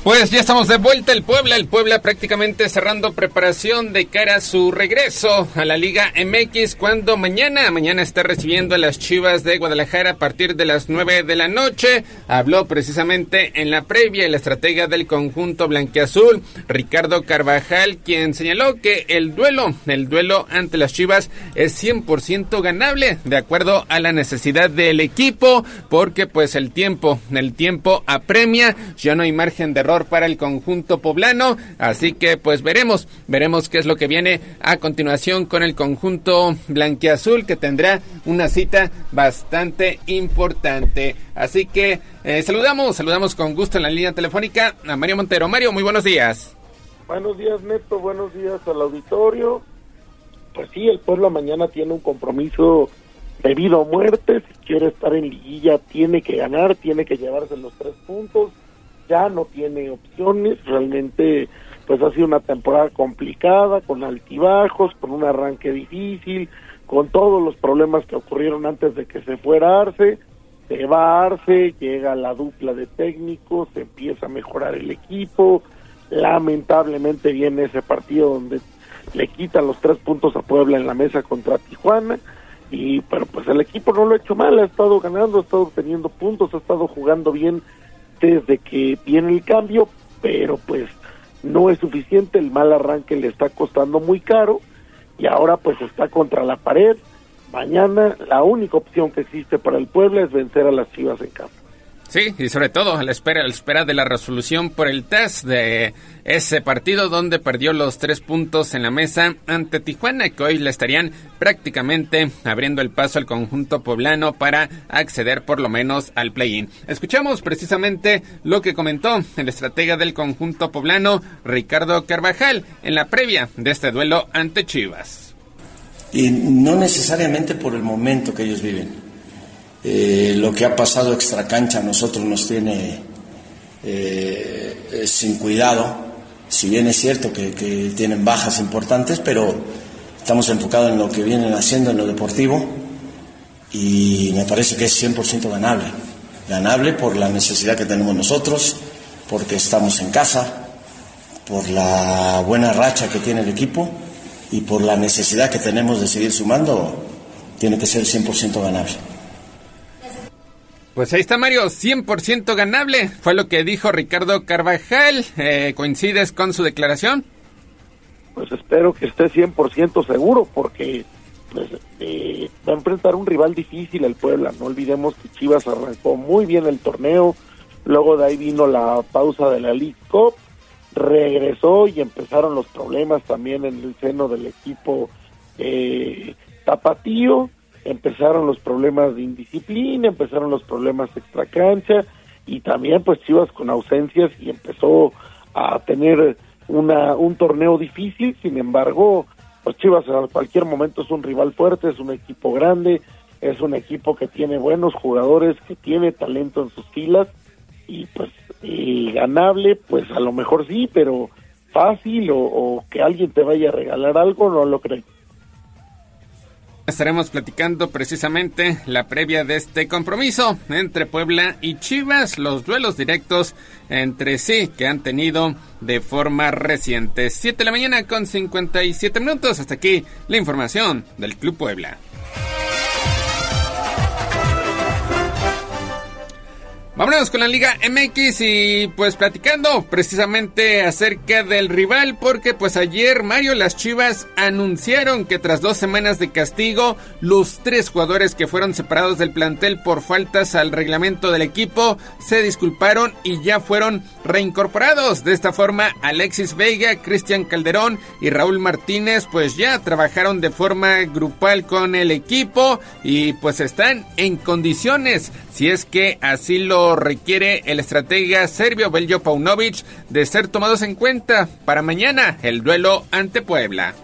Sí, finalmente pues ya los perdonaron, ya los eh, devolvieron al equipo, ya pueden jugar y pues Paunovic seguramente mañana utilizará lo mejor que tenga a la mano. Chivas también está urgidísimo de puntos y pues estos, eh, sobre todo el Chicote, son jugadores que te pueden hacer una diferencia, son jugadores eh, que tienen eh, gran técnica, que tienen gran talento individual y bueno, pues eh, el Puebla tendrá que enfrentar a Chivas con prácticamente plantel completo.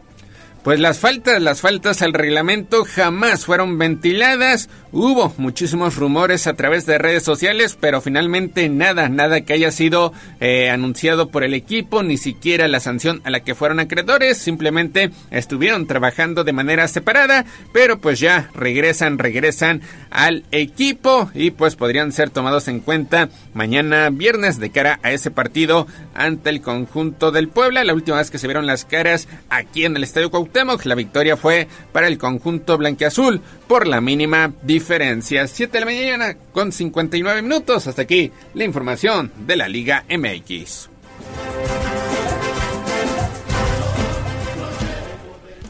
Vámonos con información de la selección mexicana porque pues ya se oficializó los horarios, los días eh, para lo que será pues la clasificatoria hacia la Copa América 2024 donde la selección mexicana estará viéndose las caras ante el conjunto de Honduras. Serán dos partidos ida y vuelta. El primer compromiso Mario se estará disputando el 17 de noviembre en el Estadio Olímpico Metropolitano de San Pedro Sula y posteriormente la vuelta se jugará el 21 de noviembre en el Estadio Azteca. Pues ya, ya tenemos fechas. México estará jugando en el Azteca el 21 de noviembre. Un partido que, bueno, pues para México es importantísimo, que eh, es la, eh, la, la ventana jugar esa Copa América en Estados Unidos el próximo año, que es obligación. Y pues además una especie de despedida, ya, ya lo anunciaron también eh, ayer o antier que a partir del mes de febrero cerrará sus puertas el Estadio Azteca, estará eh, de manera indefinida dedicado a la remodelación para la Copa América y la Copa del Mundo de 2026, donde pues México será sede, o más bien la Ciudad de México será sede del partido inaugural. Entonces, pues bueno, México eh, tendrá que jugar en sedes alternas, tendrá que andar viajando por todo el país y seguramente por los Estados Unidos Así que una especie de despedida para la selección en el Estadio Azteca. Pues de esta forma será, será en martes, martes 21 de noviembre. Falta confirmar el horario. Seguramente por cuestiones televisivas, pues será en horario nocturno. Habrá que esperar. También dependerá del resultado que obtenga la selección mexicana en la ida. Pero pues repetimos, me parece que es la llave más asequible. Y México mostrando el nivel que ha tenido, por lo menos desde que Jaime Lozano tomó las riendas de la selección mexicana, pues no debería tener problema alguno. Veremos, veremos si ahora la afición vuelve a responder corresponder en el Estadio Azteca y lo hace de forma positiva porque pues las últimas presentaciones se habían convertido en abucheos para los recientes estrategas. Veremos si poco a poco vuelve la reconciliación con la afición allá en el Estadio Azteca. 8 de la mañana con dos minutos. Hasta aquí la información de la selección mexicana. Vámonos con el fútbol internacional, Mario, porque el astro de la selección brasileña, Neymar, sufrió una ruptura de ligamento cruzado y meñisco en la rodilla izquierda y deberá someterse a una cirugía, fue lo que informó ayer miércoles la Confederación Brasileña de Fútbol. Y es que el atacante, pues lamentablemente se lesionó durante la derrota de Brasil ante Uruguay 2 a 0 y de todas las eh, pues numerosas lesiones que ha tenido Neymar a lo largo de su carrera, sobre todo en Copas del Mundo, Mario parece que esta es la de mayor gravedad.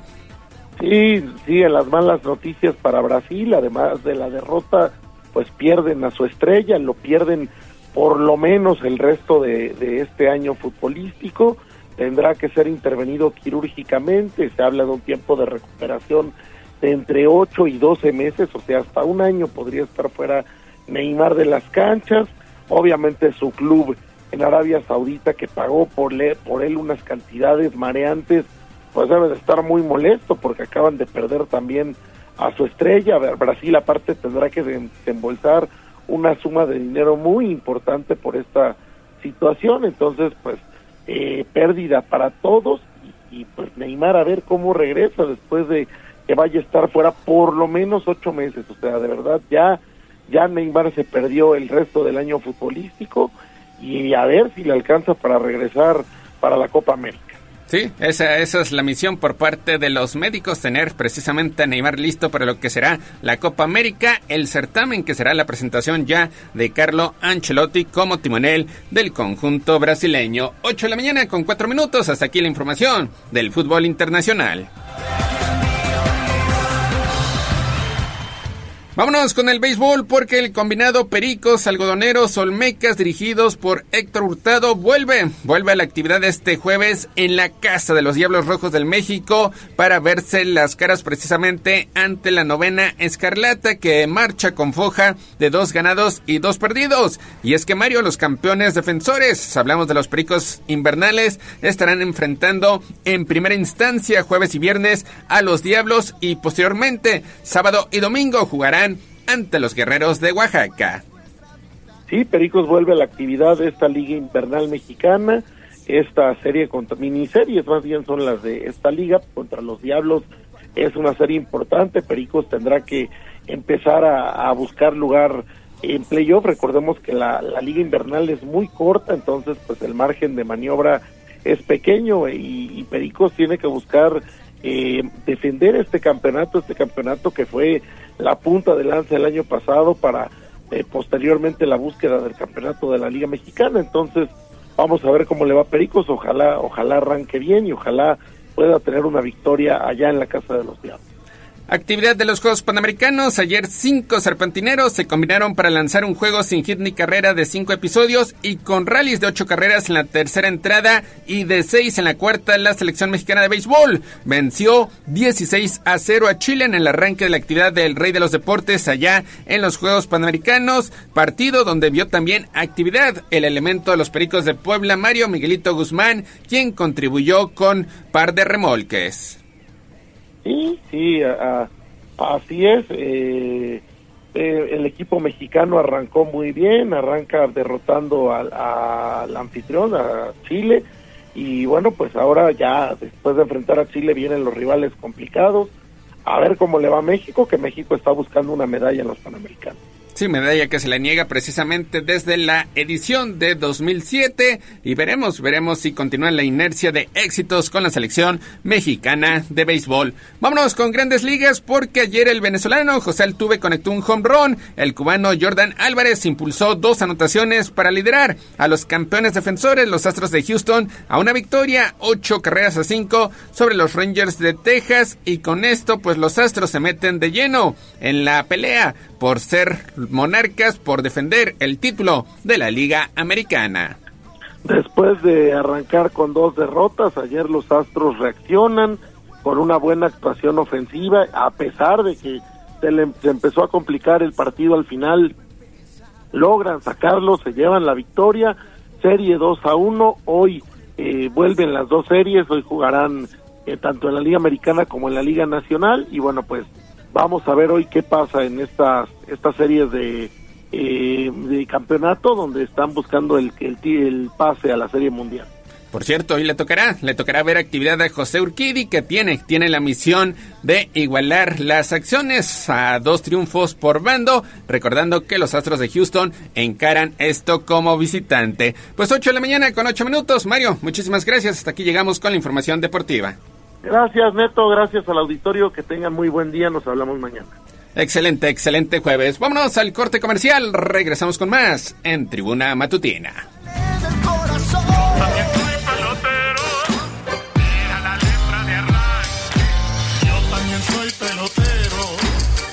Ganó el tiempo. Hasta aquí, Deportes. Pero recuerden que todos los días tenemos una cita en Tribuna Matutina. Continuamos con El Gallo y la voz de los poblanos. Somos la magnífica y estamos en Puebla, en el 95.5 FM.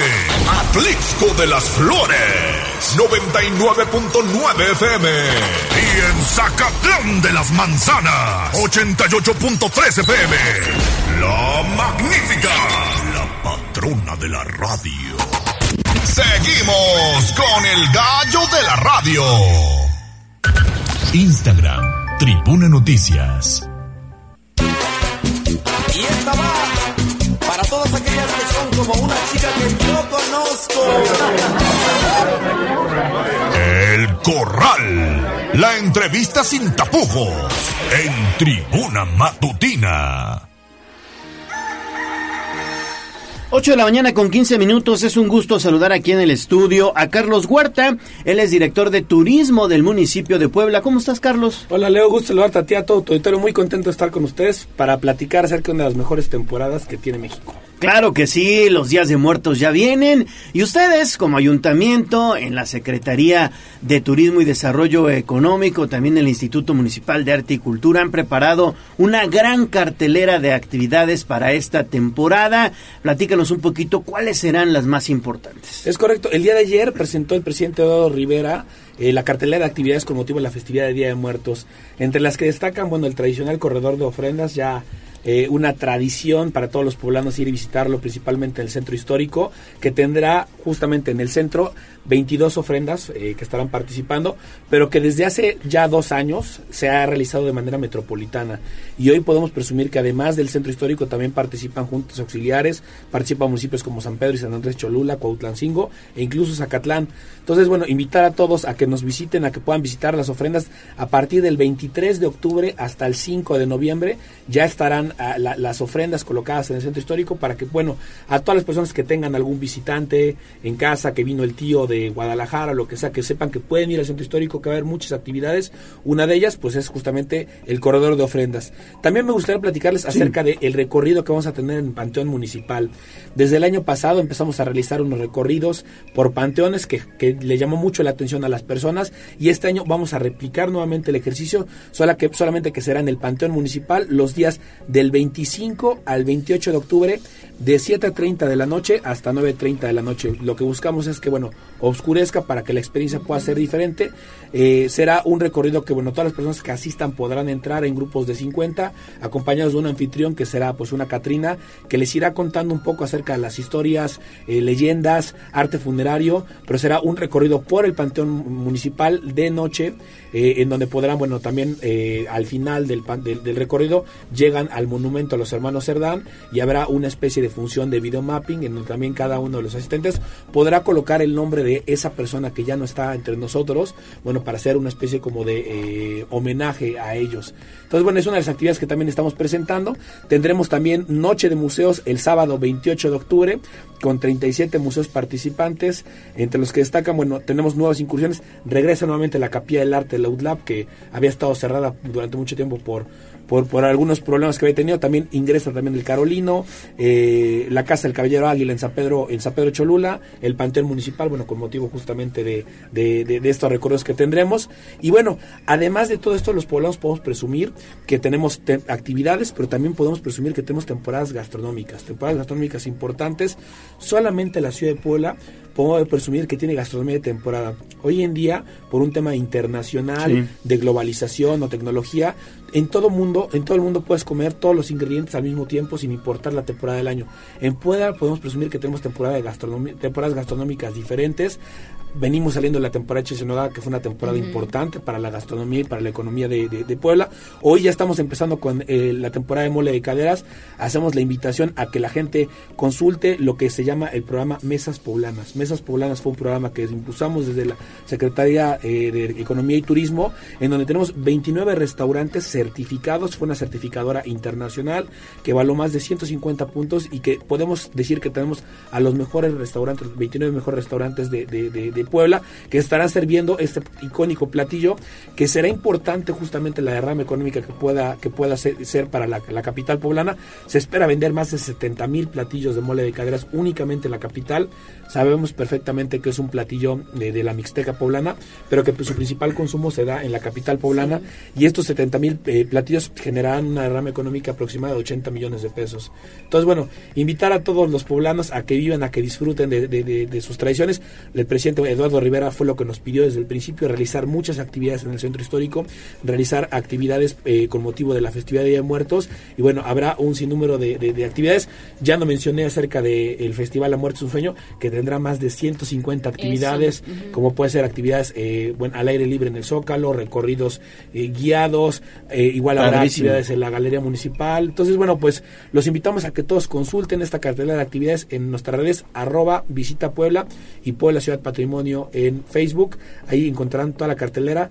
Digo, no falta tiempo para hablar acerca de todas las actividades que tendremos, pero bueno, invitar a todos los poblanos a que disfruten y a que vivan de su ciudad, una de las ciudades que se ha posicionado como un referente para la festividad de Día de Muertos. ¿Y qué cantidad de turismo esperan? Porque durante el verano rebasaron más del medio millón con todas las actividades que tuvieron en Puebla Capital, pero hoy están trabajando en mancuerna con otros ayuntamientos. Tenemos también los campos con flor de cempasúchil, este, un buen mole de caderas no puede ir acompañado de un buen mezcal también, ¿no? Y bueno, todo lo que a su alrededor genera esta temporada de Día de Muertos. Sí, por supuesto. Pues sí, es, es una temporada importante. Anteriormente eran tres temporadas vacacionales importantes para Puebla, que era Semana Santa, verano y diciembre. Hoy en día la festividad de Día de Muertos se ha convertido en un referente importante para Puebla y estamos esperando más de 70 mil visitantes únicamente para la capital. Para el estado serán otros datos que, bueno, en este momento no, no los tengo, pero sin duda sí, es, sí significa un tema importantísimo para la economía y para el tema turístico. Tomando en cuenta que la festividad de muertos únicamente se toma durante dos, la temporada de dos semanas. Contrasta con la fecha de verano porque ese medio millón de visitantes fue lo que se juntó del mes de julio y agosto. Nosotros lo que esperamos durante estas dos semanas será más o menos para la capital poblana 70 mil visitantes aproximadamente. Muy buenos, muy, muy buenos. No, pues mucho éxito, Carlos, y seguimos pendientes de todas las actividades que están realizando en el municipio de Puebla. Muchísimas gracias, muchas gracias por la invitación nuevamente y feliz de acompañarlos ¿no? y dar a conocer las actividades que realizamos desde el Ayuntamiento de Puebla. ¿Nos repites en dónde pueden consultar la cartelera? Sí, es arroba visita Puebla y Puebla Ciudad Patrimonio en Facebook. Arroba visita Puebla en Instagram y en Twitter, bueno, ahora X. Y eh, Puebla Ciudad Patrimonio en Facebook. Ahí está toda la cartelera. Gracias, Carlos Huerta. Él es director de turismo del municipio de Puebla. Muchas gracias. que tengas gracias. buen día. Igualmente, muchas gracias. Saludos a todos. Vámonos con información de la política. Sitio web tribunanoticias.mx.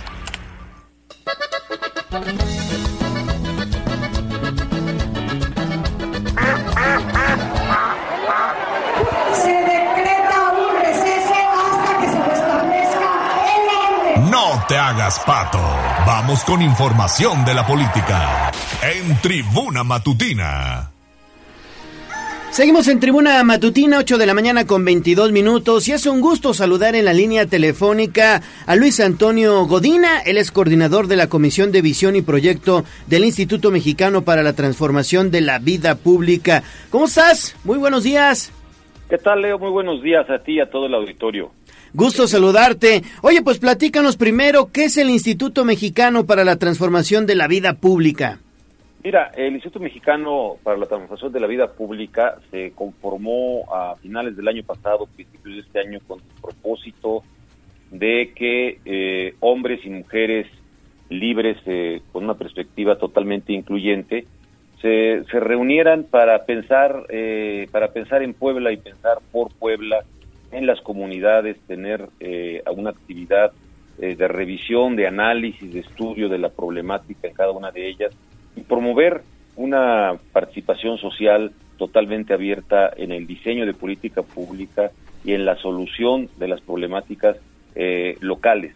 En ese sentido, hemos eh, trabajado mucho a lo largo de este, de este año en dos vertientes fundamentales. Primero, reuniones, asambleas comunitarias para tener una mayor cantidad de promotores de lo que es el instituto, de los objetivos del instituto, y al mismo tiempo que en esas asambleas, que fueron, han sido más de 7.000 asambleas, 7.400 asambleas, identificar cuáles son los problemas y las alternativas de solución de esos problemas ahí en la comunidad, en la colonia, en la ranchería, ahí donde eh, la gente se reúne a platicar de sus temas y de las alternativas para solucionar la problemática que tienen. Se identificaron a lo largo de estos meses eh, casi 26 mil alternativas de solución a los diferentes problemas que tienen de seguridad, de agua, de escuelas, de tener una mejor pavimentación, colonias eh, con agua, con eh, ba- banquetas, seguridad, etcétera, ¿no? Y por otro lado, desarrollamos un diagnóstico que presentamos primero en junio de la situación del Estado en sus diferentes sectores. Con base en esto y con base en el trabajo de, de expertos poblanos y poblanas en diferentes temáticas, todo esto bajo la conducción de nuestro promotor comunitario Nacho Mier. Y eh, el lunes pasado ya presentamos una segunda versión, después de 20 foros temáticos, con más de 100 expertos que participaron y estas asambleas que te comento, para presentar ya eh, una estrategia de alternativas de solución a los problemas que tiene Puebla y que ha estado eh, recorriendo nuestro promotor Nacho Mier a lo largo de todo este año eh, y a lo largo de su vida general, por supuesto, el estado de Puebla. Y yo quisiera preguntar, muy buenos días, hasta el momento, bueno, pues cuáles son esas propuestas con miras al proceso electoral de 2024, porque pues han visitado prácticamente todas las regiones del estado. ¿Qué tal Alejandra? Muy buen día. Así es, eh, la, la propuesta fundamental es tener una misión, una misión clara y concreta que es transformar Puebla. ¿Cómo hacerlo? A través de políticas públicas transversales que integren la participación de los diferentes actores, tanto del sector eh, público como del sector privado, del sector social, de las comunidades, de universidades, de expertos, para eh, el diseñar eh, la política pública y determinar eh, cuál es el mejor camino para Puebla. En esta primera aproximación que tenemos, eh, eh, identificamos eh, 29 proyectos detonadores del desarrollo que van eh, centrados en tres, par en tres aspectos. Por una parte, todo el diseño legal normativo del Estado. El- en segundo término, lo que corresponde a proyectos de impacto social y de desarrollo social para enfrentar uno de los problemas más graves que tiene el Estado, que es la pobreza y la salud. Y en tercer lugar, proyectos de infraestructura en el sector hidráulico, en el, en el agua, por decirlo así, en carreteras, en el aprovechamiento del nearshoring, la participación del sector privado en la economía y sobre todo eh, proyectos ferroviarios y carreteros a los que, anunció o que perfiló ya eh, Nacho Mier el lunes pasado. Esos, esos tres componentes son los que, los que tienen como principal característica los proyectos que presentó el instituto eh, el, hace dos días. Doctor Luis Antonio Godina del Instituto Mexicano para la Transformación de la Vida Pública. Entonces, la idea con estas eh, 29 alternativas de proyectos estratégicos es que, digamos, a futuro sean parte de un plan estatal de desarrollo. Bueno, la, la, el desdoblamiento primero eh, es que estos proyectos se conozcan, que, se, que, se, que vean cuál es la idea que tiene el Instituto Mexicano para la Transformación y nuestro promotor comunitario Nacho Mier en torno a problemas centrales como el agua, como la comunicación, la seguridad, la necesidad de revisar toda la parte del poder judicial en nuestro en nuestro estado y esto que se vaya discutiendo, que se transmine, que se transparente a todos los grupos, a toda la sociedad y discutirlos.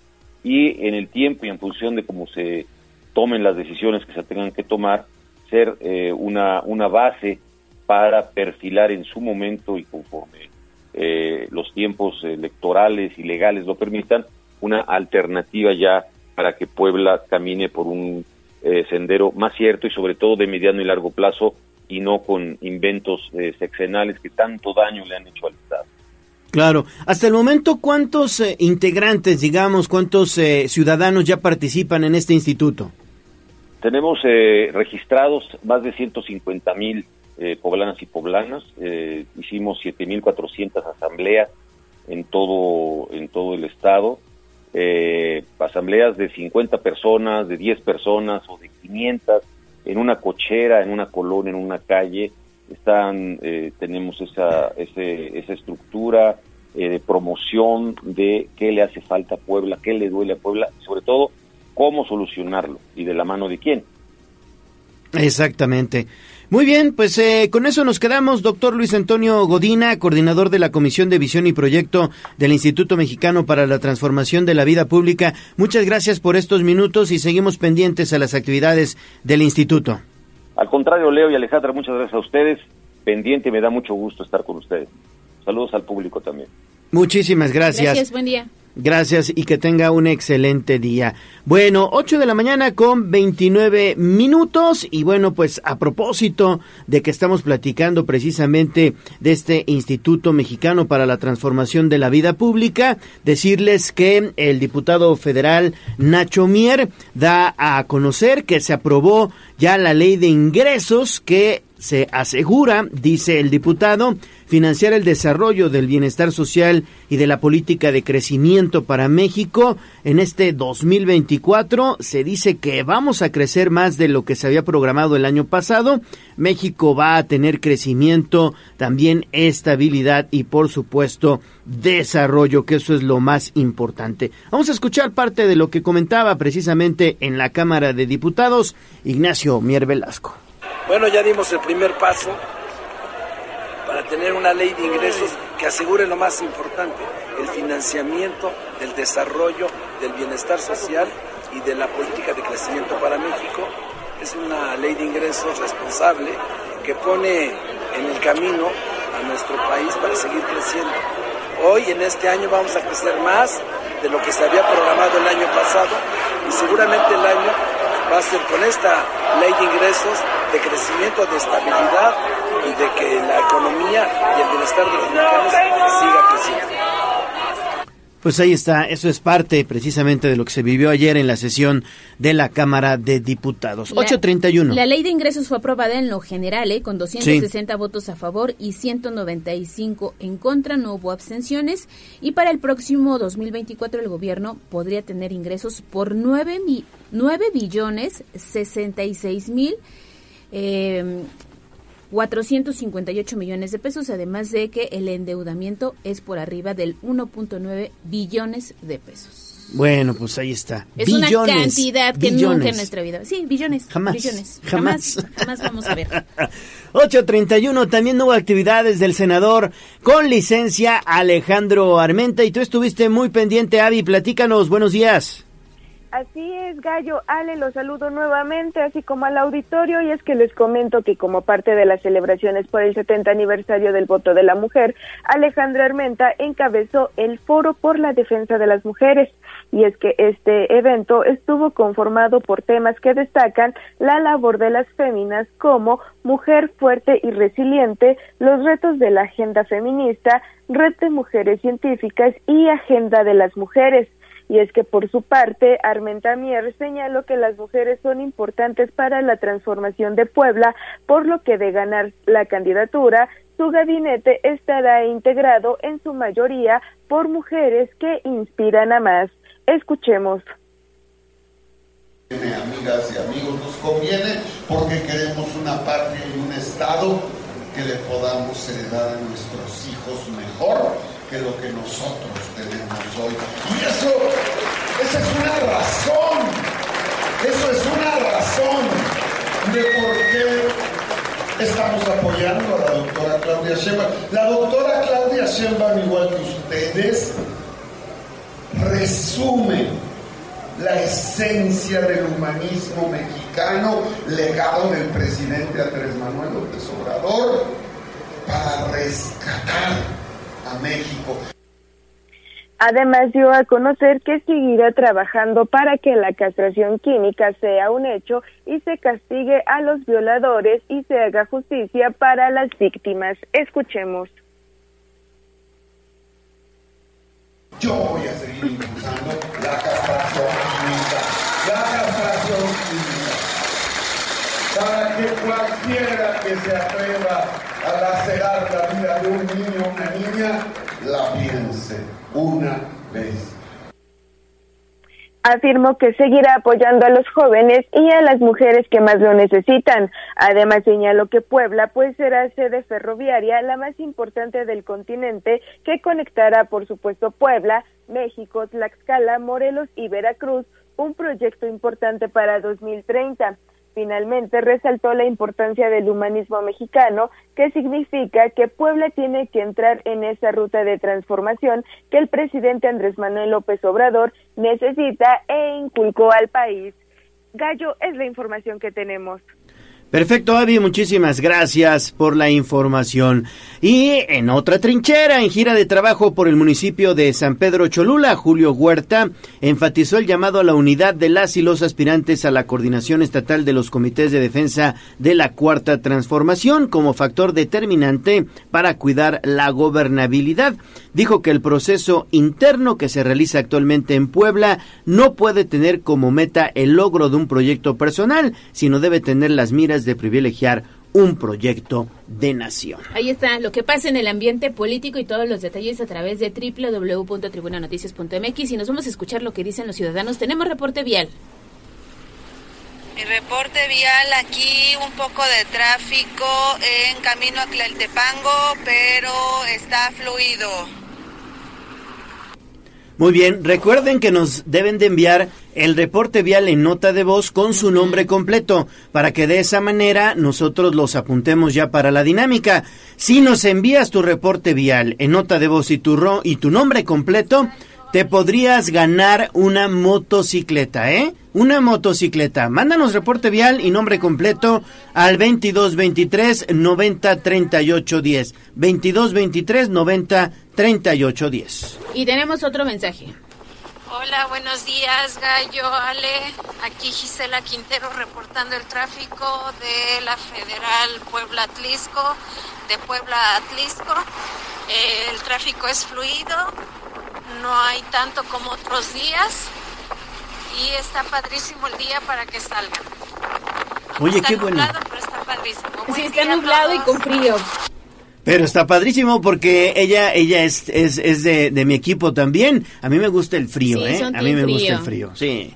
Sí, sí, sí. A mí me gusta el frito. Gracias por su reporte vial, ¿eh? Ya la apuntamos para la dinámica. Vamos así, ir apuntando a todos los que nos manden reporte vial con nombre completo, las vamos apuntando. Vámonos a pausa porque ya me hizo cara Saura Mones y regresamos con más. Vamos a un corte comercial y regresamos en menos de lo que canta un gallo. Esta es la magnífica, la patrona de la radio.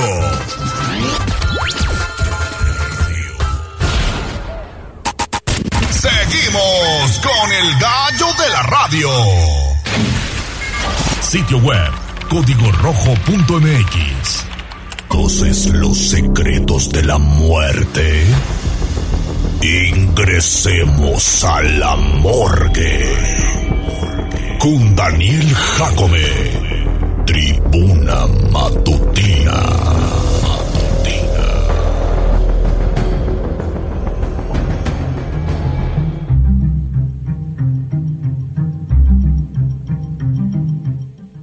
Ocho cuarenta y tres, ya está aquí Daniel Jacome con la morgue, como todos los jueves, mi estimado Dani. Oye, hoy con un tema también bien impactante, ¿no? El asesino de Tyler Tylenol. Tylenol, el medicamento. El medicamento. ¿Qué tal, Gallo Ale? Ya es con gusto de estar acá otra vez como Hola. cada jueves. es que estamos.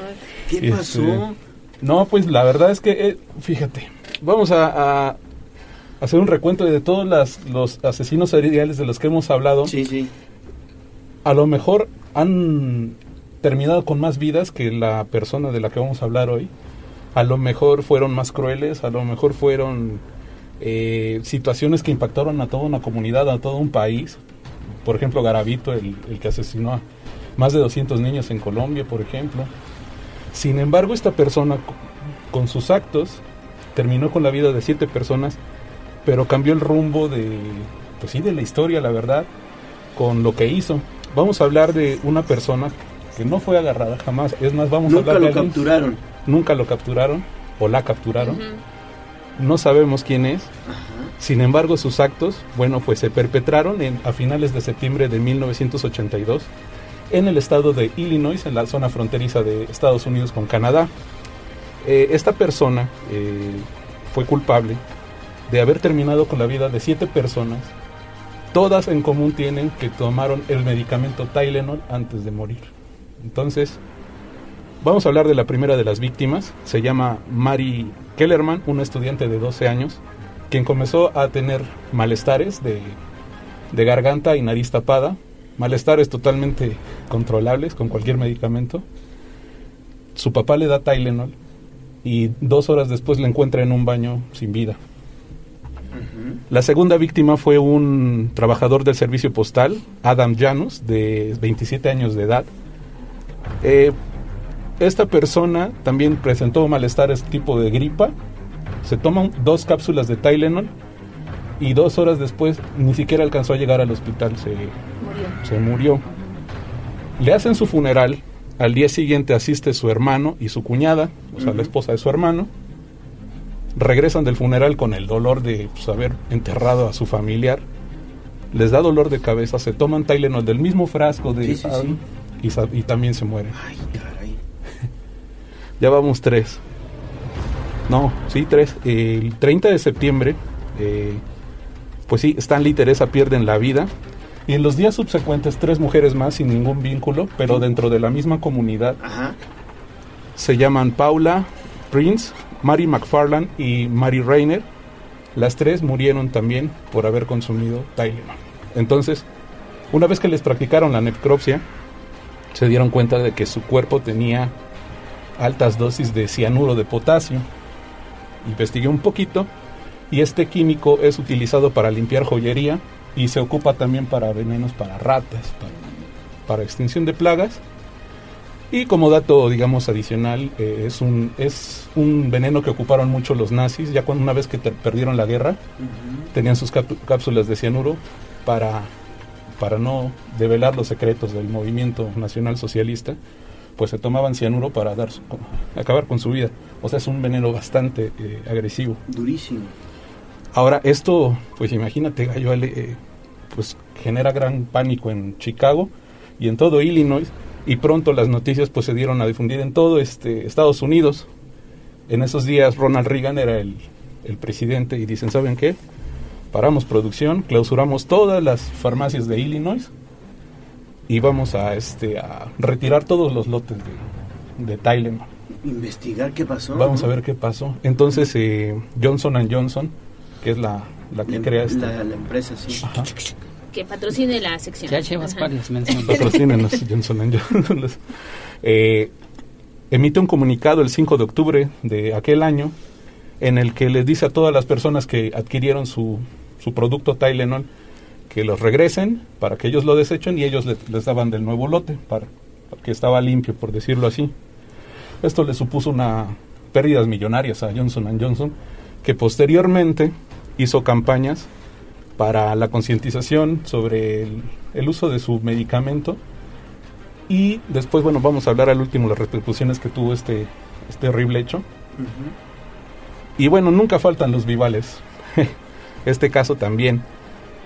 Con todo el pánico que estaba acá creado, una persona llamada James William Lewis envió una carta a Johnson Johnson y le exige un millón de dólares para decirle que a cambio de que él no envenene más frascos. O sea, él se hace pasar como la persona Sí, que, sí, sí, sí. que envenenó. Sin embargo, lo aprendieron, le dieron 20 años de cárcel y él ni había sido. Quiso sorprender y sorprendido fue él. Sí, sí, sí, sí, quiso estafar y terminó. Por buen comportamiento nada más tuvo tres añitos y bueno, ya luego salió. Otro sospechoso fue un señor llamado Roger Arnold, quien fue acusado injustamente por el dueño de un bar.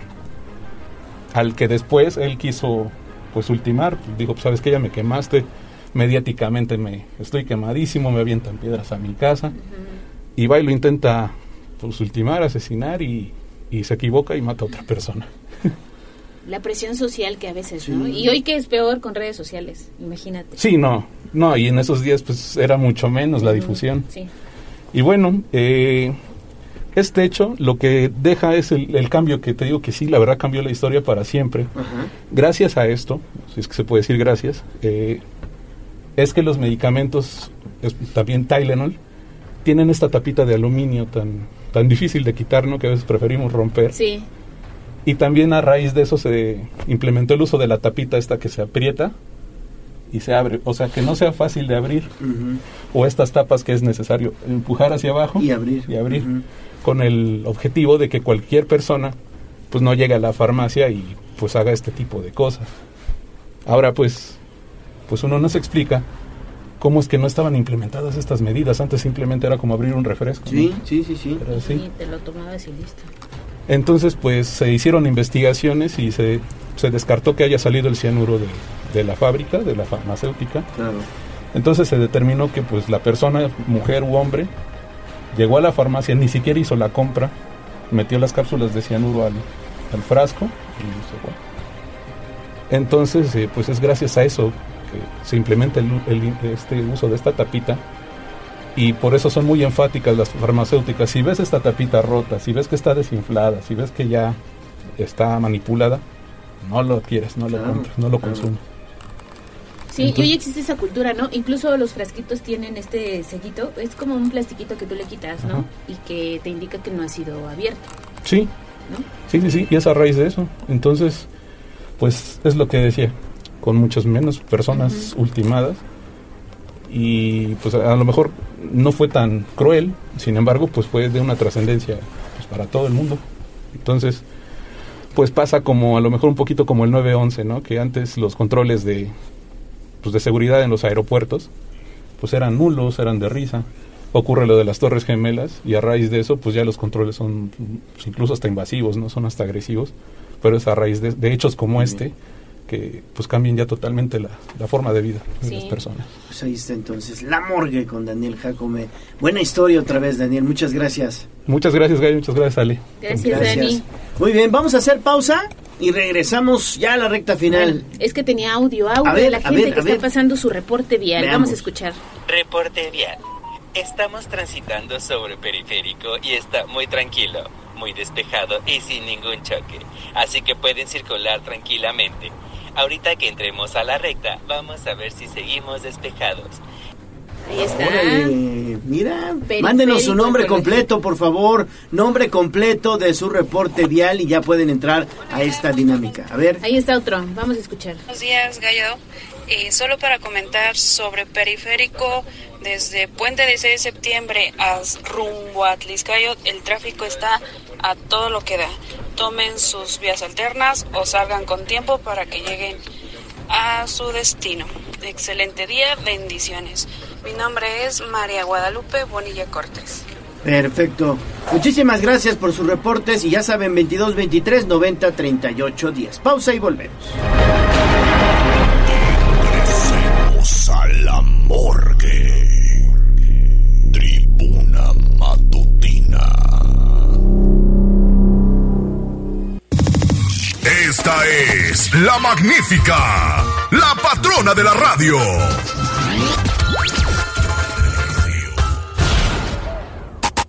Seguimos con el gallo de la radio. Instagram, Tribuna Noticias. Chimosa, de chimosa, de chimosa. Y entonces que agarra y que me dice... ¿Qué te dijo? Escuchemos el chismecito del día con Pedro Jiménez en Tribuna Matutina. Que saber es necesario. Es el noticiero del barrio. Las señoras en la esquina saben más que cualquier telediario.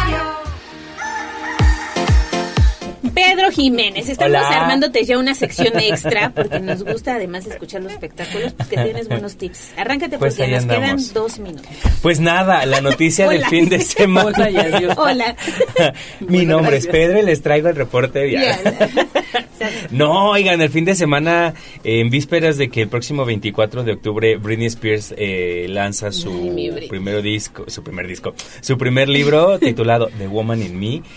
Fragmentos de su libro han dado pues mucho de qué hablar y principalmente la noticia que fue el fin de semana fue que reveló que en su romance que tuvo con Justin Timberlake pues eh, eh, estuvo embarazada y de acuerdo pues a lo que ella misma comenta pues Justin la convenció de, de abortar porque él no estaba listo para ser papá que eran muy jóvenes que pues un niño a sus vidas en esa edad les cortaría mucho su carrera. Entonces pues todos los fans ala fue un revuelo en redes sociales en el que pues apoyaban a Britney. Incluso varias eh, este se me fue el nombre. Organizaciones perdón Ajá. organizaciones este pues pro vida ayudaron o dieron precisamente este brindaron apoyo a Britney principalmente para el apoyo psicológico en superar el trauma después de pues haber revelado revivir el momento.